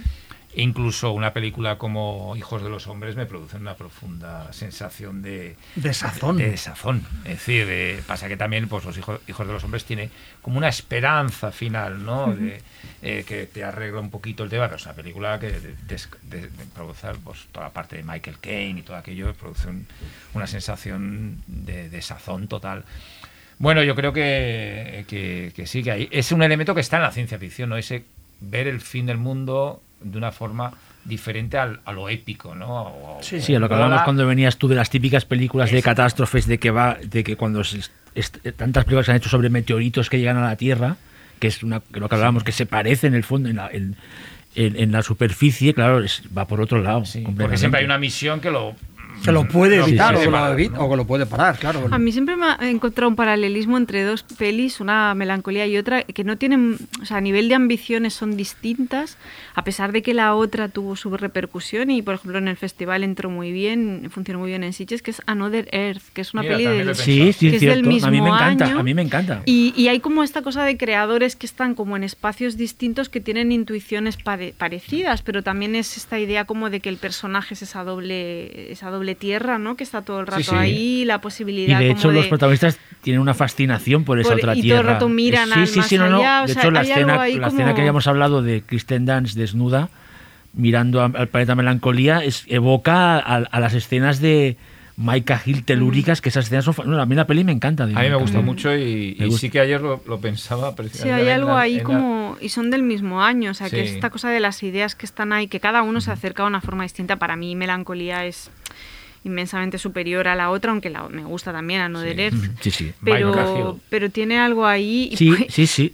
De hecho, es- puede ser que estuvieran las dos en oficial en, en sí, sí que ganara la de Cahill No, o estoy Melancolía eh, no estuvo No a estuvo- competición ah, por vale, decisión de- del propio Las. Es decir, eh, a través de Centropa dijo que él participaba, pero que no Pero iría que no a iba competición. con- vale, es decir, eh, entonces, igual que la casa de Jack, que tampoco. Decidieron, no, no querían participar en competición, pero es decir, que, que, que Another Earth ganó premios. No ganó, ganó la segunda de Mike Cahill, la de... Sí. eh, Ganó el guion ella, ¿no? eh, ganó, ganó la actriz. No la- la actriz, la- Marling. Marling, sí, que está, Marling ganó mejor muy bien. actriz, que además Nos mandó un vídeo muy divertido. Sí, es verdad, recuerdo. Pero, la- la pero el, el tema de. No, no, hubiese sido un poco fuerte. Raro, ¿no? Que Another Earth hubiese derrotado gustándome Another Earth a Melancolía. Pero volviendo al tema. No, no, bueno, solo un apunte en torno a eso, que, que yo lo que sí que creo que aunque es verdad que la peli queda como un islote ahí como aislado y que, y que todo el mundo la tiene como referente, pero es una peli muy difícil de copiar, sí que creo que aunque la ciencia ficción eh, ha sido intimista toda la historia, es decir, que, que, Hay- jolín, hay solo casos, piensas sí, en sí, como sí. una peli como Solaris, ¿no? Eh, no, no, o sea, que hay Y muchos el- ejemplos. remake, ¿eh? También, exacto. Pero, triste. pero sí que creo que anima como a una generación de directores de, de fantástico y de ciencia ficción, sobre todo, a, a- a esta cosa como de, del personaje, ¿no? Como de, de contar Sí, de basar la historia en los personajes, forma- sí, sí, sí. yo Pero creo que fijaos sí que, que, abre no, ahí no un... juega con un. O sea, no, no son tropos de ciencia ficción, no son, no son grandes temas de la ciencia ficción, es un tema de la ciencia ficción, como sería el fin del mundo, el apocalipsis total, que es un tema más que de ciencia ficción, es un tema universal, que la ciencia ficción se ha acercado a veces, ¿no? Eh, por- yo creo que es un, un- un islote totalmente inimitable, Sí. ¿no? Y Mm. además ayuda a que, que el hecho de que realmente no sea una película en la que la ciencia ficción esté muy presente, sino que coge un tema de ciencia ficción, el científico o quien utiliza argumentos científicos queda completamente desprestigiado porque le dice, no, bueno, los cálculos dicen que esto no va a pasar nada. Bueno, y, el fracaso que se suicida, o sea, quiero decir que Bueno, es, es, como es el más fracaso- cobarde de todos. Sí, sí, sí, es un más cobarde. El- monumental de El, ese que tropo, parecía ¿no? más seguro de sí mismo es el cobarde. Mm. ¿Sabes? Por eso, precisamente, que creo es- que más que ciencia ficción es una película de filosofía ficción. Sí, sí, ¿eh? sí, sí. Eh, y la filosofía es otro, un tipo Bueno, de conocimiento distinto al de la ciencia, Jordi, es que el- aunque juega con un tema de la ciencia ficción. Pero es que, claro, el concepto de cómo te enfrentarías tú a un posible eh, exterminio de la, de la vida en el universo, porque somos, lo, dice en la película, que no hay más vida en otros planetas, es filosófico. O sea, es un concepto que un filósofo lo sientas y, oye, mira, ¿tú qué crees que pasaría la humanidad ante un Claro, en el fondo la ciencia no tiene respuesta para eso. No, Es decir, oye, la filosofía oye, sí, La ¿cómo te- destrucción es cómo- absoluta sí. y total. Pues O sea, esto no- está toda la broma todo el rato de no, según los científicos, Claro, según, según los científicos va a pasar de Google, va largo. mirando en Google, según el científico dice Sí, y es- y- bueno, y- mira, mira la mira, mira Sí, el recorrido absurdo que va a hacer Sí. y se va a pasar de largo. Es, es- Bueno, y que al final lo que te está indicando la proximidad del planeta es un palo con un Eso alambre decir, es que hecho por un niño eh, de 7 sí, años. es que hacen, una, hacen eso del alambre que Claro. dice Kiefer Sutherland. Credibilidad total, ¿sabes? Totalmente. bueno, no deja de ser pre-tecnología y además no deja de ser un juguete óptico, ¿eh? Ojo, porque es. es- Sí, sí, sí, sí, sí. Entonces, Bueno, Mira, voy a lanzar una nota de voz de una compañera que es Rocío Rocha. Rocío eh, es una colega argentina, ella es programadora en el Festival de Mar del Plata, pero aparte tiene una distribuidora que se llama Tanus, eh, todavía pequeñita, pero va a crecer rápido seguro. Lo llevan un grupo de chicas y lo que están haciendo es distribuir e intentar producir películas que tengan perspectiva de género y que tengan un discurso integrador. Tienen un catálogo de cortos, tienen cosas interesantes, echadle un vistazo, se llama Thanos Distribución y ella hace este apunte sobre melancolía. Yo siento a Melancolía una película más de terror que de ciencia ficción porque me ocasionó muchísimo miedo cuando la vi. Eh, cómo Von Trier logra reflejar en las dos hermanas esa sensación de angustia, ansiedad, depresión frente a un evento impostergable, eso me hizo sentir muy ahogada durante toda la película, como, como tratando de, buscar una salida que no está ahí. Así que realmente la, la considero una de las películas más terroríficas que tuve la oportunidad de ver. Bueno, hace esa Sí, aportación que es también. interesante, Sí, ¿no? sí, que lo sí. estamos todo el rato llevando al lado de la, la ciencia ficción sobre todo y algo de peli de Bueno, terror lo, también lo- lo que de otro tipo de horror cósmico.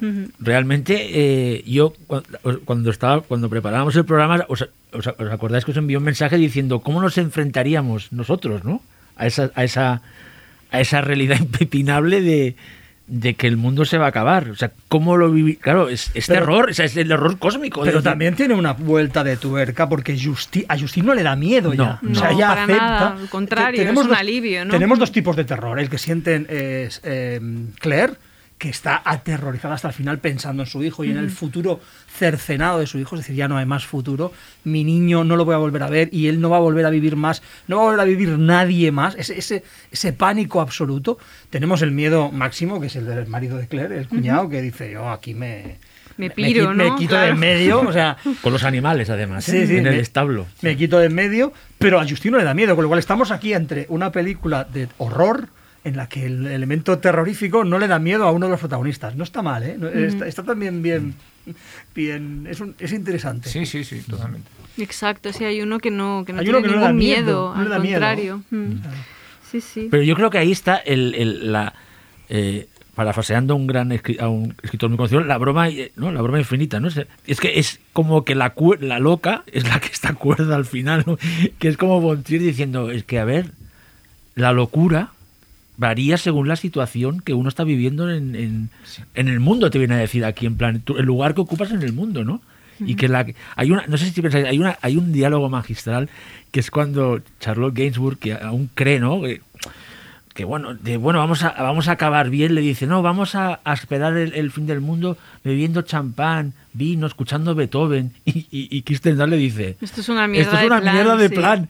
Pero ahí te demuestra, ahí, ahí yo veo otra vez el, el humor cáustico de, de, de Montrier y cómo en realidad está diciendo, pero esta tipa aún cree que, va, que al fin del mundo se la recibe ahí con vinito Bueno, porque el- en, en- en- en la- terraza. Es como tía madura, ¿sabes? Es que la peli no está exenta tampoco de esta crítica, o sea, no crítica, pero hay algo de satirizar a esta gente de, de la, de la alta sociedad, ¿no? Hombre, o sea, el porque... casoplón que. Claro, y, y toda la coña recurrente de, hey, te he pagado esto, no te puedes permitir estar deprimida porque yo he pagado esta boda. Pero hay una frase muy simbólica que hay un momento que dice el, el padrecito, ¿no? Lo llaman, ¿no? Sí, el Al- padrecito, que, que- sí, que sí, es como el mayordomo. el mayordomo Sí, que tienen en la casa.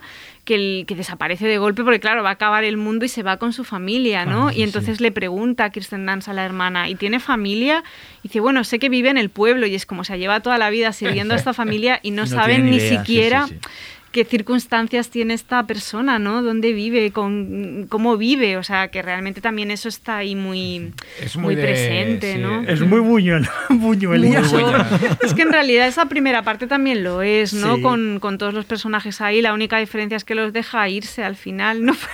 Se piran en coche, ¿no? En cuanto, eh, aparte es gracioso porque hacen como los, como lo, en el Ángel Exterminador, como hacen los sirvientes, que a la primera Sí, a es como, bueno, hasta luego Los se va hasta el novio, los ¿no? sirvientes de Buñuel siempre han Claro, es que además es eso, es que hablábamos antes de, de cierto humor, en las Bontrier, cierta tendencia al humor, es un humor muy muy, del- Muy del- delicado y muy- muy sí. del, del, del aragonés genial este.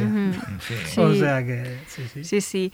Hay un, un- una, una cosa que, que, o sea, a nivel visual, toda esta representación del, del fin del mundo, o sea, la idea del impacto, ¿la habíais visto representado de una forma tan bonita alguna vez? O sea, porque yo volviéndola No, a ver es como creo y- que es y- la...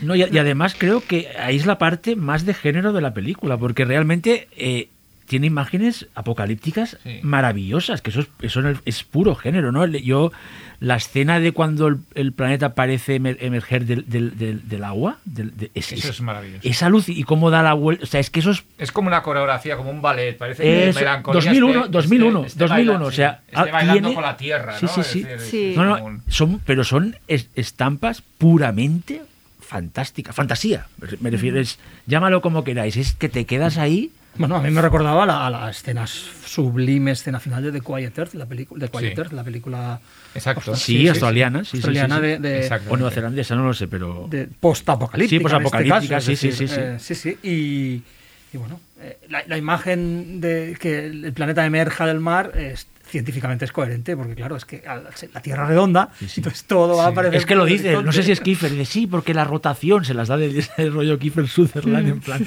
que cree que aún está. De hecho, ahí se sientan en el. En el en la terracita a verlo, como, como, como gente de, de- ese, de es dinerillo, guay, sí. están ahí todos como. Y, y- pero Kirsten Dunst ya sabe que, que no, que no, que no Mm. va, que no va a pasar lo que. No, pero esa escena es.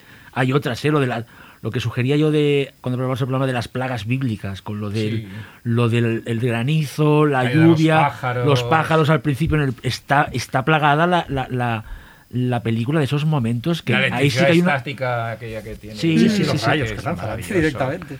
Que está- Y, y bueno, Kristen Dunst está, está, está, ganó, ganó el premio en Cannes, pero Charlotte Gainsbourg está Es que genial. están muy bien Sí, las sí, sí, dos, Está sí. muy bien también, porque Mm. eh, eh, cómo, re- cómo representa, o sea, cómo encarna perfectamente el ataque de pánico cuando descubre que efectivamente, tal y como le han pronosticado, mm, Se acerca no, el- no se aleja el, sino que el se planeta, sino acerca. que se acerca. Esa reacción que tiene es, está genial ella. Mm. Sí, bueno, es que Gainsbourg Es muy buena. mucha Están todos ¿eh? súper bien en la peli, es una Y barbaridad. yo creo que, volviendo a lo que planteabas, Desi, sí que plantea una nueva manera de ver el apocalipsis. El apocalipsis. Las imágenes es que yo, yo he visto películas, dice Cuayatez, que sí, pero parecidas, que haya hecho algo parecido. O sea, de. A mí es que la me parece como tan simbólico y tan...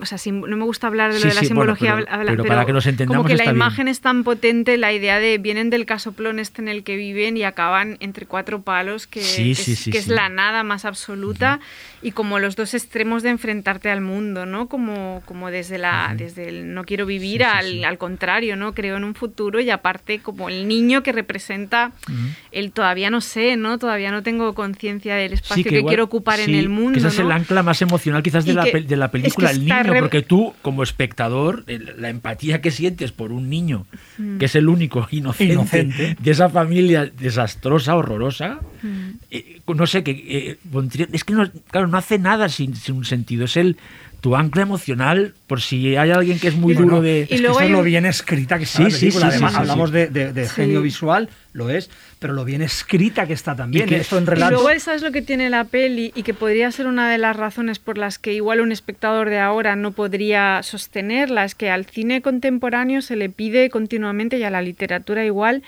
em, la empatía. O sea, como que tú te, te empatices sí, con los personajes y te reconozcas. Y en esta peli puedes empatizar con los estados de ánimo. Es decir, si alguien ha pasado por una depresión, es evidente que viendo a Justine, pues se va a sentir reconocida, identificada. Pero no acompañas a los personajes con calidez porque son muy difíciles, claro. Tanto una como la otra no son personajes que generen una empatía. De hecho, el personaje de, de Justine, el de Kristen Dunst, te escupe muchas veces, ¿no? Porque es muy extremo lo que estás viendo, ¿no? Y cómo trata al entorno, cómo lo trata todo, ¿no? Aunque seas consciente de que es una persona que tiene un problema. Y es verdad que en un momento en el que se pide que parece que todo tenga que, que te tengas que reconocer en las cosas, ¿no? Igual es una peli que es, es un poco resbaladiza para los tiempos, ¿no? O sea, que, que- que Bueno, es, es una que peli es que muy busque coherente eso para con, la nada, propia, vamos. con la propia carrera de, de las Bontriers. La empatía no forma No, parte no es de algo su que galería de busque. personajes. Pero ¿eh? es algo que, no busca es- eso, no pero es busca. algo que es bastante constante en el cine contemporáneo. Sí, Evidentemente hay autores Sí, que pero, no, pero, ¿no piensas que el final sí que te da un cierto alivio? El hecho de que se pongan en, es- en esa, eh, la Magic Cave, que la, que la llaman ellos, que son tres palitos, ellos tres, yo ahí sí que veo como que en, en- en el fin del mundo yo veo cierta esperanza, no sé si me ent- o sea, veo algo de luz en esta historia súper cruel que tres personas se, se refugien en una, en una invención mental que es esa, esa cueva, aunque Charlotte Gainsbourg- o sea, me pare, eh, lo de la, belle- la belleza también está en ese final, creo. Y como que, aunque te deja destrozado, te re- yo creo que ahí Von Sí, es un te- poco como, bueno, y, ¿sabes? Hay sí, algo... pero eso te reconcilia o eso, eso te- te- te- No sé. con las Von Trier, no, Sí, con, con las no con los con los personajes, personajes, ¿no? Porque, porque es muy bella, efectivamente, Sí, sí, sí. la construcción de una casa mágica, una caverna mágica, Sí, sí.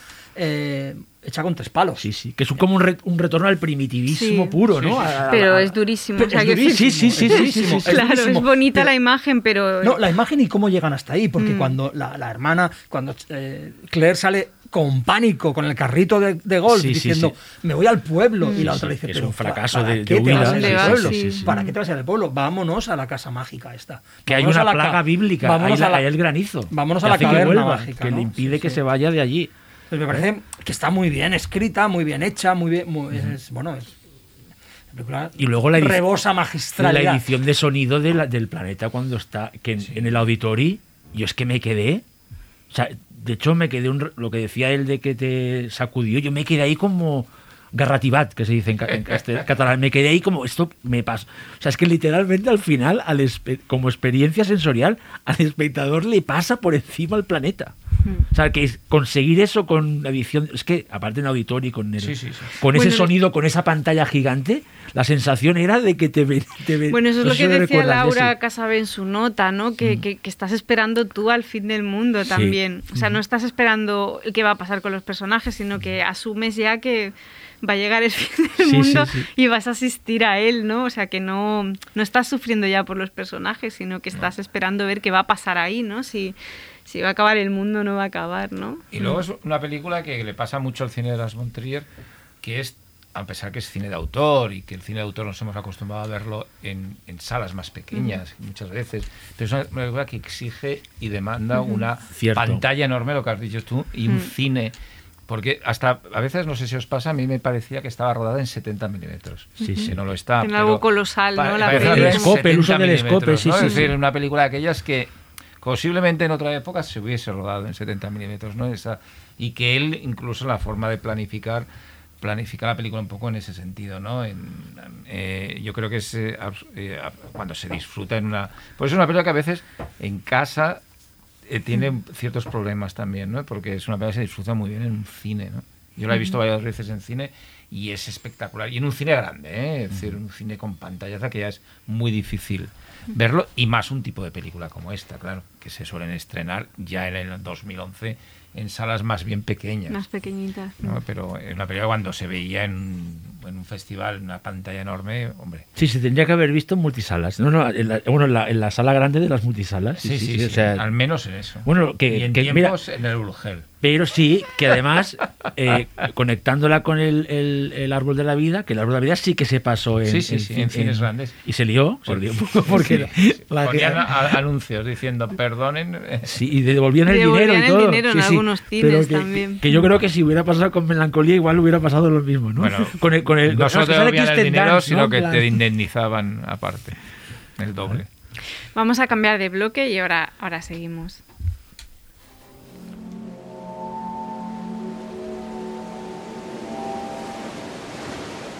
Sube la marea nocturna en Radio Primavera Sound.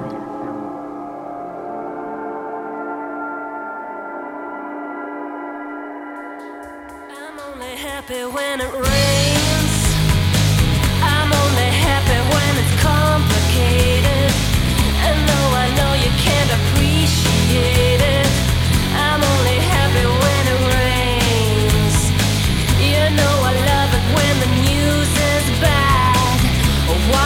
so good to feel so sad.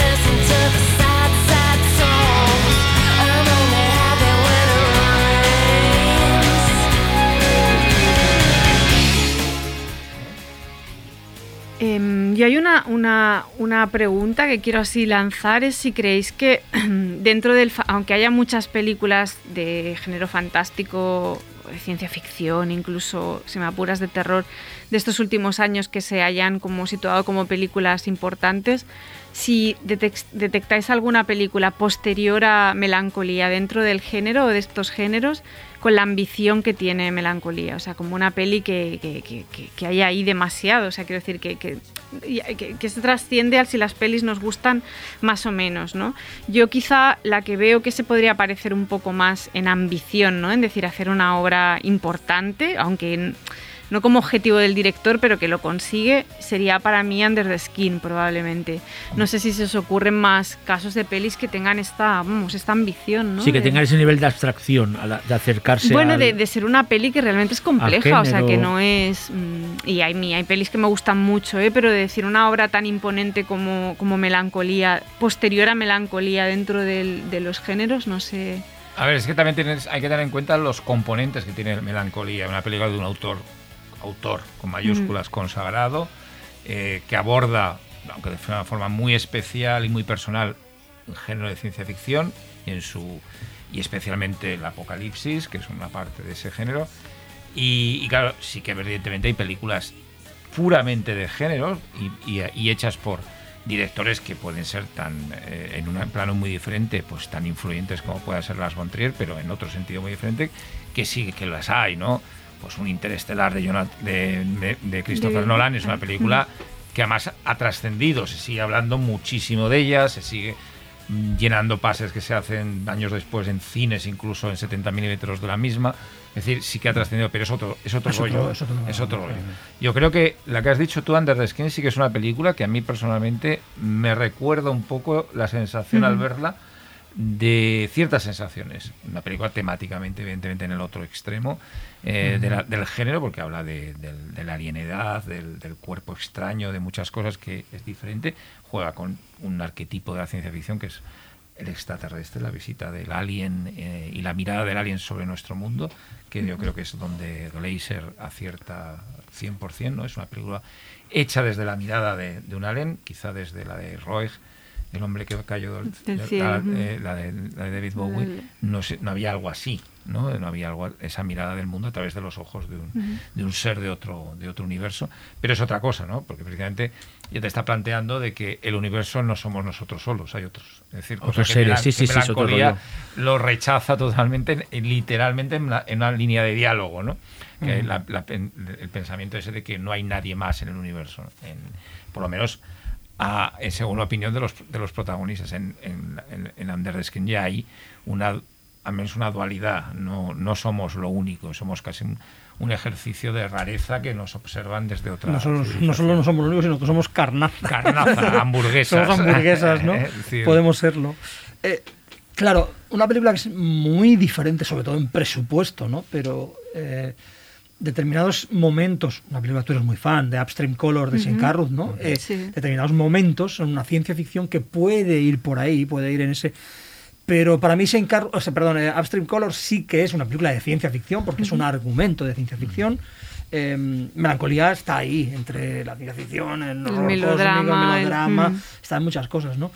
Pero mm, sí, hay, sí, hay, hay género que ha ido por esa, por esa línea, pero yo, para- yo sigo viendo a Melancolía como una isla absoluta, Sí, ¿no? yo creo que es una isla absoluta y, Sí. en- y por eso precisamente estamos hablando de ella. Es decir, Hmm. diez años después con el entusiasmo que estamos hablando y que se sigue hablando en general de esta película, porque no hay nada parecido. Y yo creo que es que no hay nada parecido a las Von Trier. Eso es que- Nadie eso mismo, es que es tan personal, sí, sí, En el cine actual ni ha surgido, es decir, sigue siendo él mismo una isla, es decir, una isla Sí. compuesta de... Y a mí, y a mí me parece maravilloso que, que saques eh, Interestelar, porque yo soy muy fan también, como tú, de, de- de Nolan en esa película en concreto, y en muchas otras, claro. Em, pero claro, no tiene nada No que ver. Es decir, es que, es que en Interestelar todo es un super plan para evitar el fin del mundo, precisamente, Sí, ¿no? sí, y eh, bueno, pero sí que tiene una trascendencia. Es una ciencia ficción que apunta a una trascendencia y a un eh, conseguir ir más allá, eh, que va. Que, que- que es muy potente, pero que en el fondo va en contra de. de- una línea en contraria a melancolía, ¿no? Porque es que melancolía se acaba con el fin del mundo, es decir, se acaba con todo, el futuro, no existe nada más, o sea, la destrucción total y absoluta. Y eso es una jugada muy, muy, Sí, muy. no hay muy naves que salgan hacia otro planeta, Es una, jugada- es no una hay jugada gente muy que- extrema. Claro, Yo creo que, es que no, no puede sí, ir mucho. sí, es que- no que- puede ir mucho por ahí la ciencia ficción tampoco. No, es que ¿quién se atreve a hacer una película sobre la aniquilación total de, de la vida en el universo? O sea, si lo pensamos bien, Y, y- y con esa grandiosidad, aunque es que ni, ni se ha hecho eh, a nivel eh, pequeñito, ¿no? Como una peli indie. Es que claro, lo que viene a contar. No, no. eh, El, cine, el sobre el final, apocalipsis, sí. eh, Xavi, el cine sobre el apocalipsis fundamentalmente lo que nos cuenta son la vida de los supervivientes. Sí, sí. O cómo es la Tierra después del apocalipsis. O cómo, eh, yo qué sé, hay, hay muchas películas que plantean el fin de la humanidad. Incluso algunas de gran éxito y, y- y de, absolutamente de, de clasicazos como El planeta de los simios, que te habla de la sustitución de la humanidad por otra. Es decir, El planeta de los simios en su momento es una película, y perdón porque estoy hablando del planeta de los simios para hablar de, No, No, hablando bien, de bien, melancolía, bien. ¿eh? Pero es una película que planteaba una, una hipótesis muy bestia, muy radical, o sea, que empatizáramos con la desaparición de la humanidad o con una o con una adopción de un rol absolutamente subsidiario de la humanidad, es decir, la humanidad ya no es nada, ahora la- los que mandan son los monos, ¿no? Es decir, algo tan arriesgado se convirtió en, un superclásico y una película muy exitosa. Eh, pero algo tan radical como melancolía es imposible. Porque y el el- cine no puede ir por ahí, claro. Básicamente porque la posibilidad de que eso no pase no se plantea en Es la película en ningún momento, con lo que no hay arco posible de los personajes intentando combatir con nada. O sea, solo te cabe la posibilidad de o resignarte felizmente o resignarte con ansiedad, ¿no? Que es lo que le pasa a la hermana de a Claire, ¿no? Pero no, no hay un- una posibilidad de escape de ninguna manera, vamos. A mí- Recordemos que 2000, ay, perdón, que Teléfono Rojo, Doctor Strange Love de Kubrick acababa con el fin del mundo, sí, pero era o otro fail fin del safe mundo. también. fail- Sí, no, no, es que ahora que sacas todo el tema, eh, eh, lógicamente no ha habido continuaciones, pero si me dejáis ir un poco atrás, a mí la sensación que me produce melancolía ahora es el de las mejores películas que se hicieron sobre, sobre, las sobre la apocalipsis atómica. O sea, la desazón, el, la tristeza de que de- es- me hace pensar, por ejemplo, en Threats, por ejemplo, de Mick Jackson. O, o hasta de Wargame de, de, Sí, sí. de- o sea, esa, de Peter Weir, esa sensación de que hay un apocalipsis realmente jodida, o sea, que, te, que aunque haya, en este caso, en las, en las películas sobre el tema atómico, hay, so- hay, so- hay supervivientes, es una vida de mierda. O sea, realmente es... en- Bueno, cuando el viento sopla de... cuando el viento bueno, sopla, la- o sea, o la esa- peor esa- de todas, de- que sí, es- esa sensación de desazón. después. No. Y de hecho, eh, Threads, ¿no? Threads, Threads, que es No, alucinante. la peor de todas yo creo es eh, Let- Let- Cartas de un hombre muerto, Ah. de la película rusa sobre Sí. la Tercera Guerra Mundial, Mm. que es una de las películas más aterradoras, nihilistas que he visto en mi vida Eh, sobre el ah, desastre. yo creo, Desi, que con esa, eh, mirando para atrás, es como el, el, el, la- el rollo existe- existencialista está, está ahí. Y luego el detalle, no sé si estáis de acuerdo. El- en la- en la- yo, yo estaba de pequeño, estaba ten- como ya he explicado alguna vez en el programa, yo estaba eh, en los 80, tenía conciencia del miedo atómico. No sé si era tu caso. Desi, o sea, me- porque, porque aún veía muchas películas y videoclips que hablaban de eso, de videoclips de grupos sobre el miedo atómico. Y me acuerdo que una de las cosas que, que te decían en caso de apocalipsis es que te metieras debajo de la mesa. Sí, O sea, en, los, si- en los documentales. si, caí, yo- si caía una bomba atómica, se supone, en Barcelona, lo que tenías que hacer era meterte, por lo que veía yo de los de cosas americanas, era meterte debajo de una mesa. Y lo que hacen ellos cuando se meten en la Magic Cave no dista mucho de lo que harías. de- eh, a mí me hacía pensar en un apocalipsis atómico de los, de los 60, 70, 80, ¿no? cuando ese miedo está ese miedo a la, ina- a la En los aniquilación 80, total, cuando, cuando éramos no sé, sí, preadolescentes, sí. Ángel y yo, hubo un repunte ¿eh? De ese miedo atómico, miedo sí, en, la, en la Guerra Fría de los 80 con la crisis sí. de los euromisiles. Sí, Sí, me sí, acuerdo. sí. Y- Y, sabíamos lo que era un ICBM, un misil Sí, intercon- y la balístico intercontinental. Y, y la sabíamos- cultura popular empezó a hablar de eso, o sea, desde videoclips de, de, de Ultravox a películas como Defcon 4, que a mí me encantan, es una, es una serie B, pero estaba eso en el, en el ambiente, y, y- porque realmente la, el apocalipsis atómico era un posible final de la, de, de la, de- de la vida en la Tierra. Pero es diferente, porque el apocalipsis atómico eran todo eh, fábulas admonitorias que te avisaban de, por favor, pongamos freno a esto. Las von Trier no dice, No, por no. favor, pongamos freno". Ni siquiera es el cambio climático que dice, como no hagamos, como no hagamos algo, la, la vida en la Tierra se muere. No, no, no, no. Es que la vida en la Tierra se muere, hagamos algo o no, porque el planeta va a ser absolutamente pulverizado. ¿no? Bueno, es que de hecho este es, tan... eh, ataca tanto a la- al ser humano como si dijésemos que la razón de, de la llegada del planeta eh, no tiene nada que ver con el hombre. Es decir, o sea, es el planeta que se ha desviado, quiero decir, que ni siquiera le otorga la Bueno, a lo responsabilidad mejor lo ha provocado a la Justin, ¿eh? humanidad. A lo mejor lo ha provocado Justin con su mal rollo. Igual sí, pero quiero decir que no hay, no hay esa cosa como de som- es consecuencia directa del comportamiento del ser humano, ¿no? Es como eh, no vales ni para ni para Bueno, cambiar de eso. nuevo, ¿no? horror cósmico. La humanidad es tan, in- tan insignificante. Claro, exacto. Que ni siquiera, ni siquiera es responsable de su propia Mm, extinción. Totalmente. A vosotros, que hay una cosa que también está pasando últimamente, que es esta lectura de, la, de, de determinadas películas y determinados libros partiendo de lo que nos ha pasado, ¿no? De- del COVID y de la pandemia y, y- y todo lo que ha pasado eh, y lo que está pasando, por supuesto. Eh, ¿Ha cambiado vuestra forma de ver la peli esta última vez que la habéis visto? ¿Habéis pensado con ese con ese chip, ¿no? De, de haber pasado por un momento, de estar atravesando un momento complicado o, o no. No, en mi caso no. Yo la he visto la he visto varias veces y la última ha sido muy reciente, es decir, la, última ha sido ya post-COVID y no, no ha cambiado no ha cambiado mi manera de, de verla. Me parece un es que va mucho más allá de eso, ¿no? Ya, ya me dejó de- ya me dejó totalmente demolido. Me dejó demolido la, La primera, vez que la vi en el auditorio en Sitges. Me dejó me produjo mm, dolor físico, malestar físico, ¿no? Entonces, mm, al revés, incluso esta última vez que la he visto es la, es la vez que, que me ha parecido ni siquiera triste, es decir, como Sí, va más allá de la a mí igual, tristeza, ya sí. ni me ha, Sí, pro- ni me ha dejado, na- ni me ha provocado mal cuerpo. A mí ha sido al revés que vosotros. Fija, esta vez es la que más me ha. El final, sobre todo. ¿Pero Pero, por qué?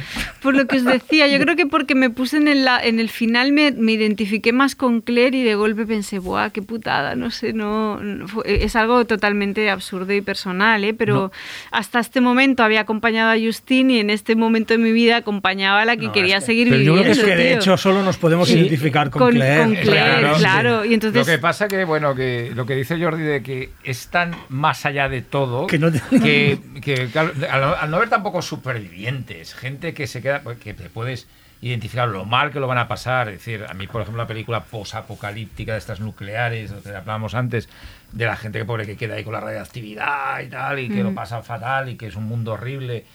Eh, hostia, esto da más. eh, Aquí, claro, todo se destruye, pues te va más allá de la tristeza. Es el, vacío absoluto y la el- el aniquilación total.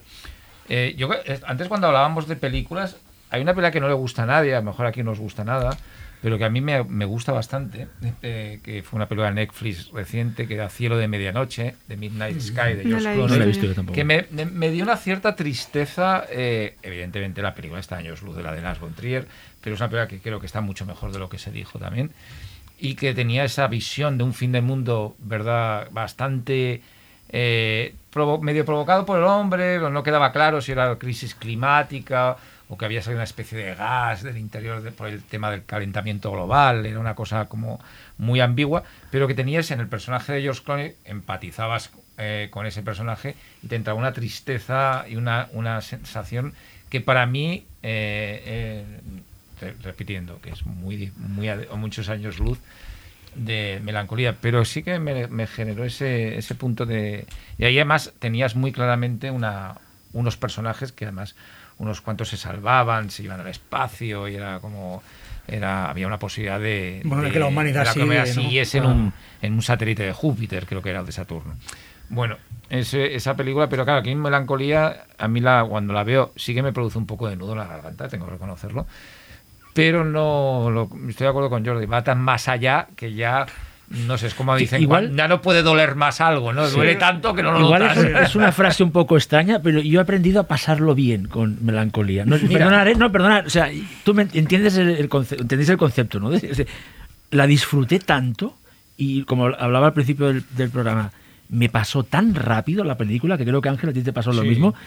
Que es que si- cómo es tan bueno el tío que hace que una peli de dos horas y cuarto con unos temas tan intensos, ¿no? Como Bontier es un intensito, te pase tan bien Sí. y, y te y a veces te explique también la- y, bueno y te y te y te lance tantas ideas chulas a la cabeza de cómo tú eh, te enfrentarías a no solo al fin del mundo sino cómo te enfrentas tú a una persona así como Justin también sabes en plan es, es un constante te va tirando cosas ideas pim pam pim pam y no sé es como es eso pues he aprendido a, a y si no, gozarla. siempre tienes la posibilidad de ponerte después, juega hasta el final. Sí, sí. Que, que bueno, de- de- con Seth Rogen y, y James Franco. ¿verdad? Que Esa es la que hay que ver. Es el revés. Esa es la el que hay que fin ver del mundo post-COVID. en plan juerga. Exacto. Esta ¿Y la- qué me de- esta- y yo, mira, ahora he visto aquí que que, por tenía. cierto está muy bien. ¿Sabes qué película me apunté? Es- Cuando decías tú de películas que, des- que después, no sé, lógicamente no tienen nada que ver, pero el, el final de La Niebla, Ah, bueno, de Frank sí. Darabont. O sea, el, el-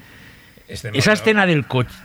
No, de, de hecho es una, una escena de cómo te enfrentas al, Es que ahí es, al fin del, al fin del mundo, a- o sea, a una especie de fin del mundo absoluto, en plan, no hay salida, no hay esta niebla. ahí lo jodido es que te has equivocado. Sí, por eso, De que sí que había pero- salida. pero la- y te- y te- Pero es que la Lo- sensación lo jodido esa de, lo de jodido de verdad, Xavi, es que te quedas vivo. Sí, sí, sí, pero, Claro, pero es que como, una, como una especie de. Ostras, de. de- de- de- Cuando habías terminado las, las, las determinaciones, Pero- no te ibas a quedar vivo ¿cómo, de ninguna escucha, manera. ¿cómo os que- quedasteis vosotros con ese final? Cuando lo vi- el, el fin- Hombre, con la primera vez que lo visteis, la, el La final. niebla de Dragon tiene uno de los finales más demoledores Eso de la iba- historia del cine de terror. ¿Qué pensáis? Sí, no, no, eso. Tal cual, sí. Con la música aquella del canto a la sirena, no sé Sí, qué. ¿no? De- Pero claro, precisamente es eso, es, juega, con, es- juega con otros terrores. Sí, sí, Por- completamente, Por eso ¿eh? precisamente eh, Melancolía tampoco es estrictamente una película de terror, porque no juega ah, con la emoción del terror. O sea, Ni con los códigos con los tampoco. códigos, No, nada, es una cosa más nada. existencial. Es una cosa, sí, sí. o en cualquier caso es un terror tan intenso y tan Sí, extremo, íntimo, ¿no? íntimo que va a otro nivel. La peli- pero Daramón, la, la, Es de sí que es una peli de terror, y con un final Sí, sí, sí. triste para una película de terror. El terror triste, además, es la Mm. es un género especialmente jodido. ¿eh? Total. Vas Ahí a pasar miedo y encima triste. Claro, tío. Llevamos como muchos años haciendo como el, el típico artículo de ha sido una buena década para el cine de terror, o sea, es como un artículo que continuamente vamos Sí, haciendo sí, sí. listas y Artículos tal. y podcast. y podcast y demás, pero para la ciencia ficción, los últimos 10 años, ¿cómo lo veis? Bueno, yo creo que ha estado bien, ¿no? O sea, Yo un- creo que sí, sí. sí, ha habido buenas, buenas películas. Desde ovnis como melancolía, que se pueden asimilar a la ciencia ficción por temas Más de autor, sí, sí. eh, más- hasta películas sí. estrictamente de género ciencia ficción como Interestelar y O como otras muchas ¿eh? Ata- más Ad Astra, pequeñas. por ejemplo, que no ha salido Astra, en la una- una conversación, que podría salir perfectamente. Eh, es decir, sí, yo creo que sí, que ha sido una, un- una década estupenda para la ciencia ficción y que donde además la ciencia ficción ha, ha conseguido conectar con un tipo de espectadores que no conectaba, quizá por esa, es- esa eh, al- era- se considera un género un poco altivo y un poco a veces, no el ciencia ficción tipo Star Wars, evidentemente, no digo la ciencia ficción, pues Más la de conce- conceptual, tipo, conceptual. 2001 es una película que siempre se ha visto la gente, uff, no, no la entiendo, no, la- no, no, no puedo.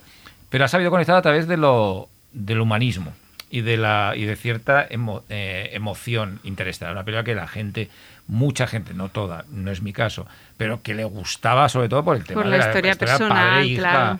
Y la, ya- la llegada es lo mismo, es una película que, También. que, me- eh, que la gente conectaba por esa historia intimista y De hecho, yo eso y siempre, yo eso siempre se lo he echado un poco de en cara a la, a la ciencia ficción así de los últimos años, que es como si de alguna forma, y mira que muchas veces tienen base literaria, o sea que no siempre es una, son guiones originales, a veces no lo son, pero esta cosa de, de- de que siempre tenga que, como, como si hubiera una especie de desconfianza en el, en el propio género y se buscara siempre como una historia melodramática de fondo, ¿no? Y, Ah. por ejemplo, yo qué sé, la, la de Sandra Bullock, no me sale el título ahora, y muy importante también. Gravity, Gravity. Gravity. Gravity también, madre que pierde a, a la hija, ¿no?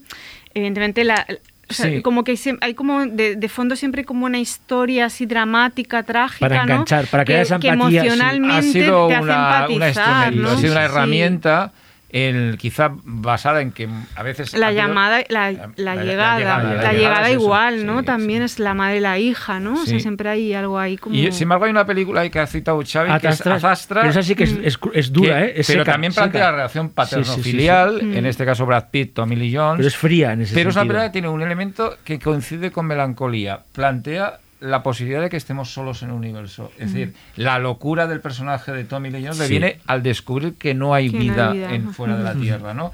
Y ese elemento quizá la hace un poco extraña y yo creo que cuidado con Azastra, que es una película que funcionó lo más o menos porque salía Brad Pitt, pero no mucho, eh, que en los próximos años, porque creo que es una película que se va a revalorizar mucho y va a ser una de las películas de, de ciencia ficción a revisar en los próximos años. Y hay mucha ciencia ficción eh, que no va estrictamente por, por, pues eso, Interestelar o Adastra, mucha ficción sin naves, ¿no? Aunque hay ciencia ficción con naves de esta década que es alucinante, como High Life. Hemos hablado de ella, ¿no? High Life es Pero. High Life, eh, Under the Skin, mm, las que hemos citado, Adastra y, y, y, eh, y Interestelar. Películas más pequeñas. Midnight Special es una gran película Una gran de película de ciencia ficción. Eh, Coherence, Coherence es una gran película de ciencia ficción. Es decir, hay mucha. la- eh, esta década de los 10 está. de los 2010 está salpicada de, de buenas, buenas películas de ciencia ficción, eh, incluso pequeñitas, incluso. eh, miniaturas como Robert eh, como Frank y yo o sea el robot y Frank no el, Es que eso es lo que ha sabido un Ex poco. Máquina eh, también. Ex Máquina. Eso es el género de Eh, aniquilación. upgrade si me Es una apuras, es película decir, es decir, también hay de terror muchas- cósmico, ¿eh? Mm. Eh, Aniquilación Mm. es una película también de cierto terror cósmico. Pero ahí también hay la excusa esta La que te excusa decía del- sentimental, claro. así del... Pero yo creo que. Predestination, una predestinación, una película de muy, buena, muy buena. es decir, ha- hay mucha, mucha Millón creo de que Black ese- Rainbow también. Exacto, de Black Rainbow. Rainbow, hay- Yo creo que la cosa- lo que se ha conseguido también es que la- se puede hacer ciencia ficción con muy pocos presupuestos y sin demasiado efecto especial, que era algo que, que costaba. Es decir, que la ciencia ficción también ha, ha bajado eh, de una forma bastante amplia al, al territorio de la, de la, no de la serie B, sino del cine de autor. eh, prácticamente de, como has dicho tú, Coherence, todas estas Sí. películas, películas independientes súper pequeñas que se han atrevido a jugar con conceptos como realidades paralelas, Multiversos, Yo creo que en eso cosas. juega un papel muy importante dos, Olvídate de mí y, y Her, que son dos pelis que hacen que la gente diga se puede hacer ciencia Sí. ficción. No puede haber otro tipo de ciencia ficción. de- dos películas que a mí me parecen mí inmensas, sobre todo Her, ¿eh? o películas muy, muy, Las muy pequeñitas, muy, pequeñitas como las de Saint Carruth. O sea, Bueno, para mí son muy grandes, quiero decir, son pequeñas de presupuesto, Sí, pero, son dos pelis realmente Primer se puede hacer muy una película de viajes en el tiempo Sí. con dos pesetas. Y de hecho es una peli que Sí. se copia mucho. Hay muchas Sí, películas posteriores, incluso pelis, mm, no que se copien, pero que tienen una premisa muy similar. Los cronocrímenes de Nacho Vigalondo o Triangle, que era la Sí, peli la la No me acuerdo del director, eran muy parecidas de, concepto, ¿no? Eran muy Sí, hasta una cosa como similares. pequeña las películas de Benson, de, de- de- Sí, eh, total. De los amigos de- de- Xavi, sí, no, pero juegan a esos conceptos. El Lo infinito. que pasa es que estos, estos eran buenos en la década de los 20, porque la década de los 10 no lo han sido, Xavi. Pero Xavi sigue teniendo una esperanza. No, a mí, me, no, a mí ya sabía, colegas. a mí me, a mí me A gustan. mí me gustan me mucho. No, la verdad es que y, me y- hacen... y- muy- y seguimos confiando en el festival en ellos, pues gracias a Xavi. Gracias. Tienen película nueva, No, ¿eh? yo soy muy malo. Yo lo dejo ahí, que han rodado Me durante la pandemia. Pero se hacen cinco cada año, ¿no? ¿No? Bueno, ahora, pero Bueno, ahora se respetemos está, a estos chicos que se están- está estrenando. No, No, sí. están muy bien y ahora se está, creo que están estrenando en, en algún sitio en la última, ¿no? Synchronity. Sí, sincro- Eh, sí, que a mí me pareció también muy maja. Sí, a mí me parece una de sus. Una eh, cosa una cosa muy old school. esto, es decir, muy old school. ficción, Sí. pero con muy pocos elementos. de- quizá tiene un poquito más de. Pero quizás lo que sí que se falta es ese, ese ace- acercamiento de autor. De coger un concepto grande como el eh, de, de ciencia ficción, que es el fin del mundo, y llevarlo pues a tu, a tu ¿no? A, a- a tus preocupaciones. Así que no, igual no, no, se ha- no se han atrevido a hacer, no, no sé si tenéis ahora, pero a mí tampoco se me ocurren así. Va a ser porque, es porque Xavi, es un tema muy complicado, es un tema muy difícil de tratar, es decir, mm, cuál es la... Y solo se puede tratar en realidad desde la... Desde la una postura filosófica, una postura muy autoral. Una película con el final de melancolía mm, no se puede hacer más. Solo la puede hacer las Montrier, ¿no? Es lo que... Claro. Es que cómo lo vas a igualar, Desi, es que no, no, no hay. Y de, mira, y volviendo un poco atrás, eh, cuando hemos hablado, eh, hasta en la otra vez se hablaba de, de- de terror y ese terror existencial, justo cuando estábamos preparando este programa de melancolía, eh, la, la web Bloody Disgusting, que es una de las más de las más conocidas, sacó un artículo sobre el décimo aniversario de melancolía y se lo llevaba al terreno del terror psicológico. Porque va Eh, pero esto tiene que ver un poco con lo que comentaba Xavi, de que los tiempos señalan cómo se leen las pelis. Y los tiempos van a marcar cómo se lea en décimo aniversario esta peli y es desde lo de la depresión. O sea, todo Sí, lo sí. que he leído sobre sobre melancolía, porque es un momento, y me repito muchísimo diciendo esto, pero es verdad, es un momento que está muy marcado por el tema y por el relato, o sea, es así.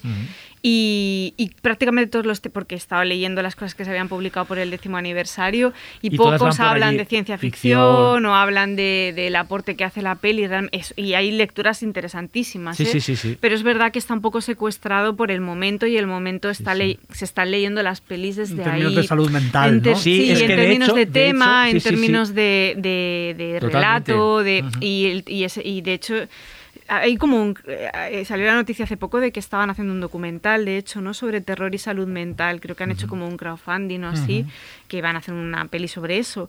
Y creo que es un tema que, que está muy presente y, y casi todo lo que he leído así de melancolía en relación al aniversario son lecturas muy, muy Bueno, buenas, es que es pero, un- pero desde ahí. Es que es sí, un sí. temazo. Desde, Claro, no, Sí, no. y aparte desde la de Polanski, o sea, desde Polanski en Sí. Repulsión hasta Midsommar, o sea, No, no, total. Está total. claro, ¿no? Mm. En, la- en las cuando di cuando acabé de ver Melancolía y, y la, y la volví a dar de alta en, en Letterbox con cinco estrellas que el, el no tiene Letterbox de momento pero vosotros dos estáis aprobados porque tiene cinco es que hay gente que le pone tres y no, no, media. no, pero O es que, no, o tres, pero es que le podéis haber puesto cuatro y media en un mal día. Ángel y Jordi no- tienen un mal día. No, no, hay que reconocer que los tres, cinco. Y yo tenía el cinco de antes. ¿Y había muchos cinco o no de No colegas? te creas, ¿eh? No, no, y no, había no, hasta no. gente que no puntuaba, ¿eh? O sea, Pero- pero yo- a mí yo- lo yo que me parece. yo- déjame, déjame deciros una cosa. O sea, es decir, me parece alucinante que alguien en, en Letterbox le pueda poner, o en Letterbox o en la vida, le pueda poner tres Es estrellas. que eso es lo peor. O tres estrellas. O sea, o le porque pones si cero, le pones cero, dices, le han molestado de alguna manera. Porque Claro. eso es, a O veces. cero No, o cinco. Está bien, pero no del todo. Pero, pero tres estrellas a, a melancolía es bastante horrible, ¿sí?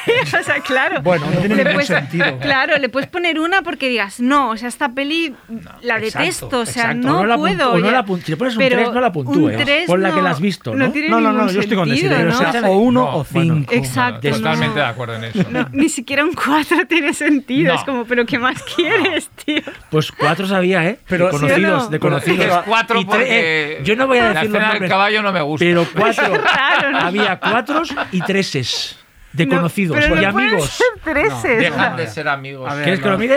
No, y, No. y- y- y Letterboxd admite los medios puntos. Sí, sí, sí, sí, y que no valen. Tres y medio. Explícalo, explícalo eso, de que no valen los medios. Los medios son. O sea, no, eh, o sea. cuenta la historia. es- Cuando tú y yo, Desi, pu- puntuábamos las pelis hace años, siempre decíamos, no valen los medios. No, es que, no porque ahí te ser, mojas. Porque es ahí te donde mojas, sí. decides. O sea, si tú Sí, pones sí. un tres y medio, es, no tienes claro si te mola o no Pero te yo, mola. yo ¿no? pongo medios en Letterboxd. Yo también. Pero ¿cómo pones? Pero si me cutres poniendo. Lo siento, Por eso no Pero no a melancolía, ¿eh? Ni al árbol no. de la vida. No, no, Por los- eso no puedo. ni a No 2001. tengo, no tengo Letterboxd por eso, Vale. porque no podría soportar los medios puntos. te- nos llamarías todo el rato. Oye, que le ha puesto medio punto. no Exacto. No podía soportar cuando. Desiree, eh, ni se te ocurra meterte O sea, No, no, es, no, es no, el creo- No podría soportar cuando Mira, yo no podría. Sé que sería como un motivo más de ansiedad y ya tengo muchísimos. No, o sea pues- que no.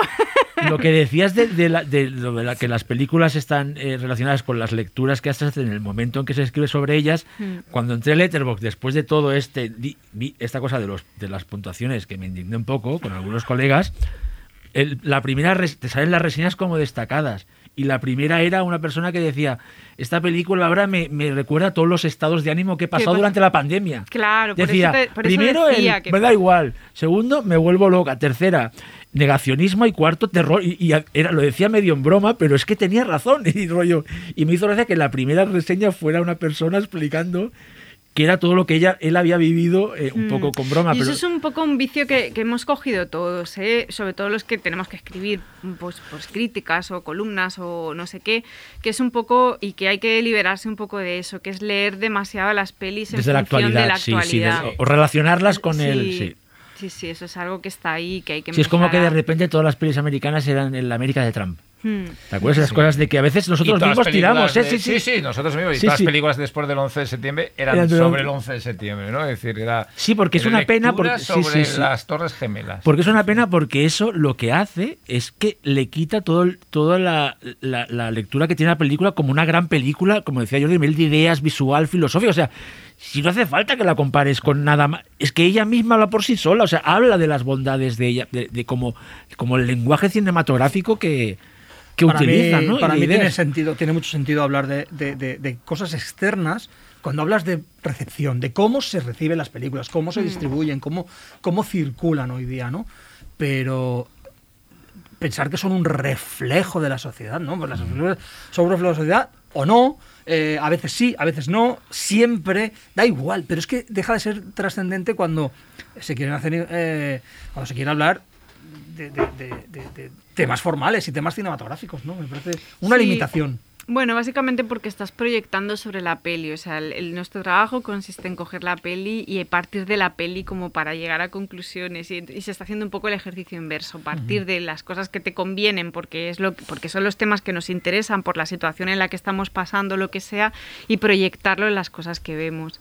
Y tiene sentido, y más en momentos complicados, ¿no? De, de- de golpe acabas de salir de un confinamiento ante determinadas pelis que tocan emociones eh, heavies, pues puedes como proyectar, ¿no? Pero esa cosa de proyectar hay que empezar a desactivarla porque haces, al final caemos en lecturas incompletas de No, También de depende, obras. porque si es para el columnismo, si es para, Mm, sí, una, sí, pieza, sí. para una pieza un poco más, Mm. más, más efímera, pues vale, pero que hagas libros o que la gente en los meta- que la tesis sea esa Claro, es es- un ser problema. más sí. complicado. Sí. Ujú. Sí, sí.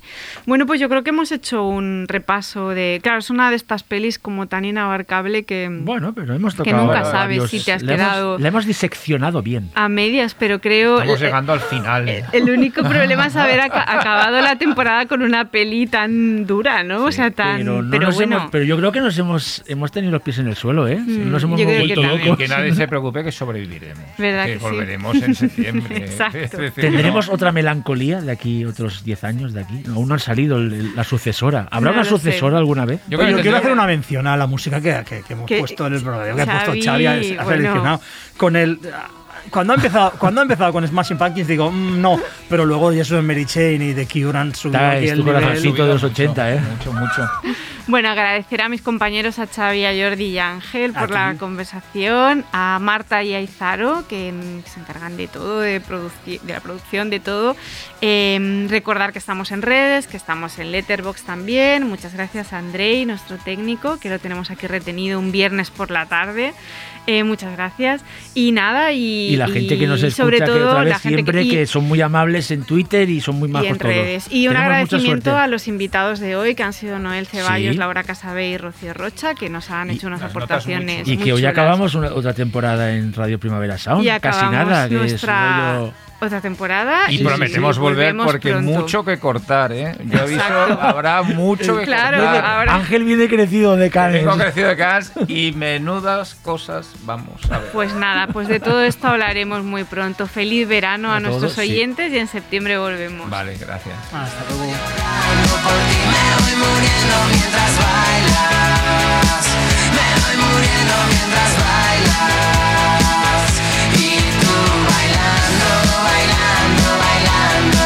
yeah.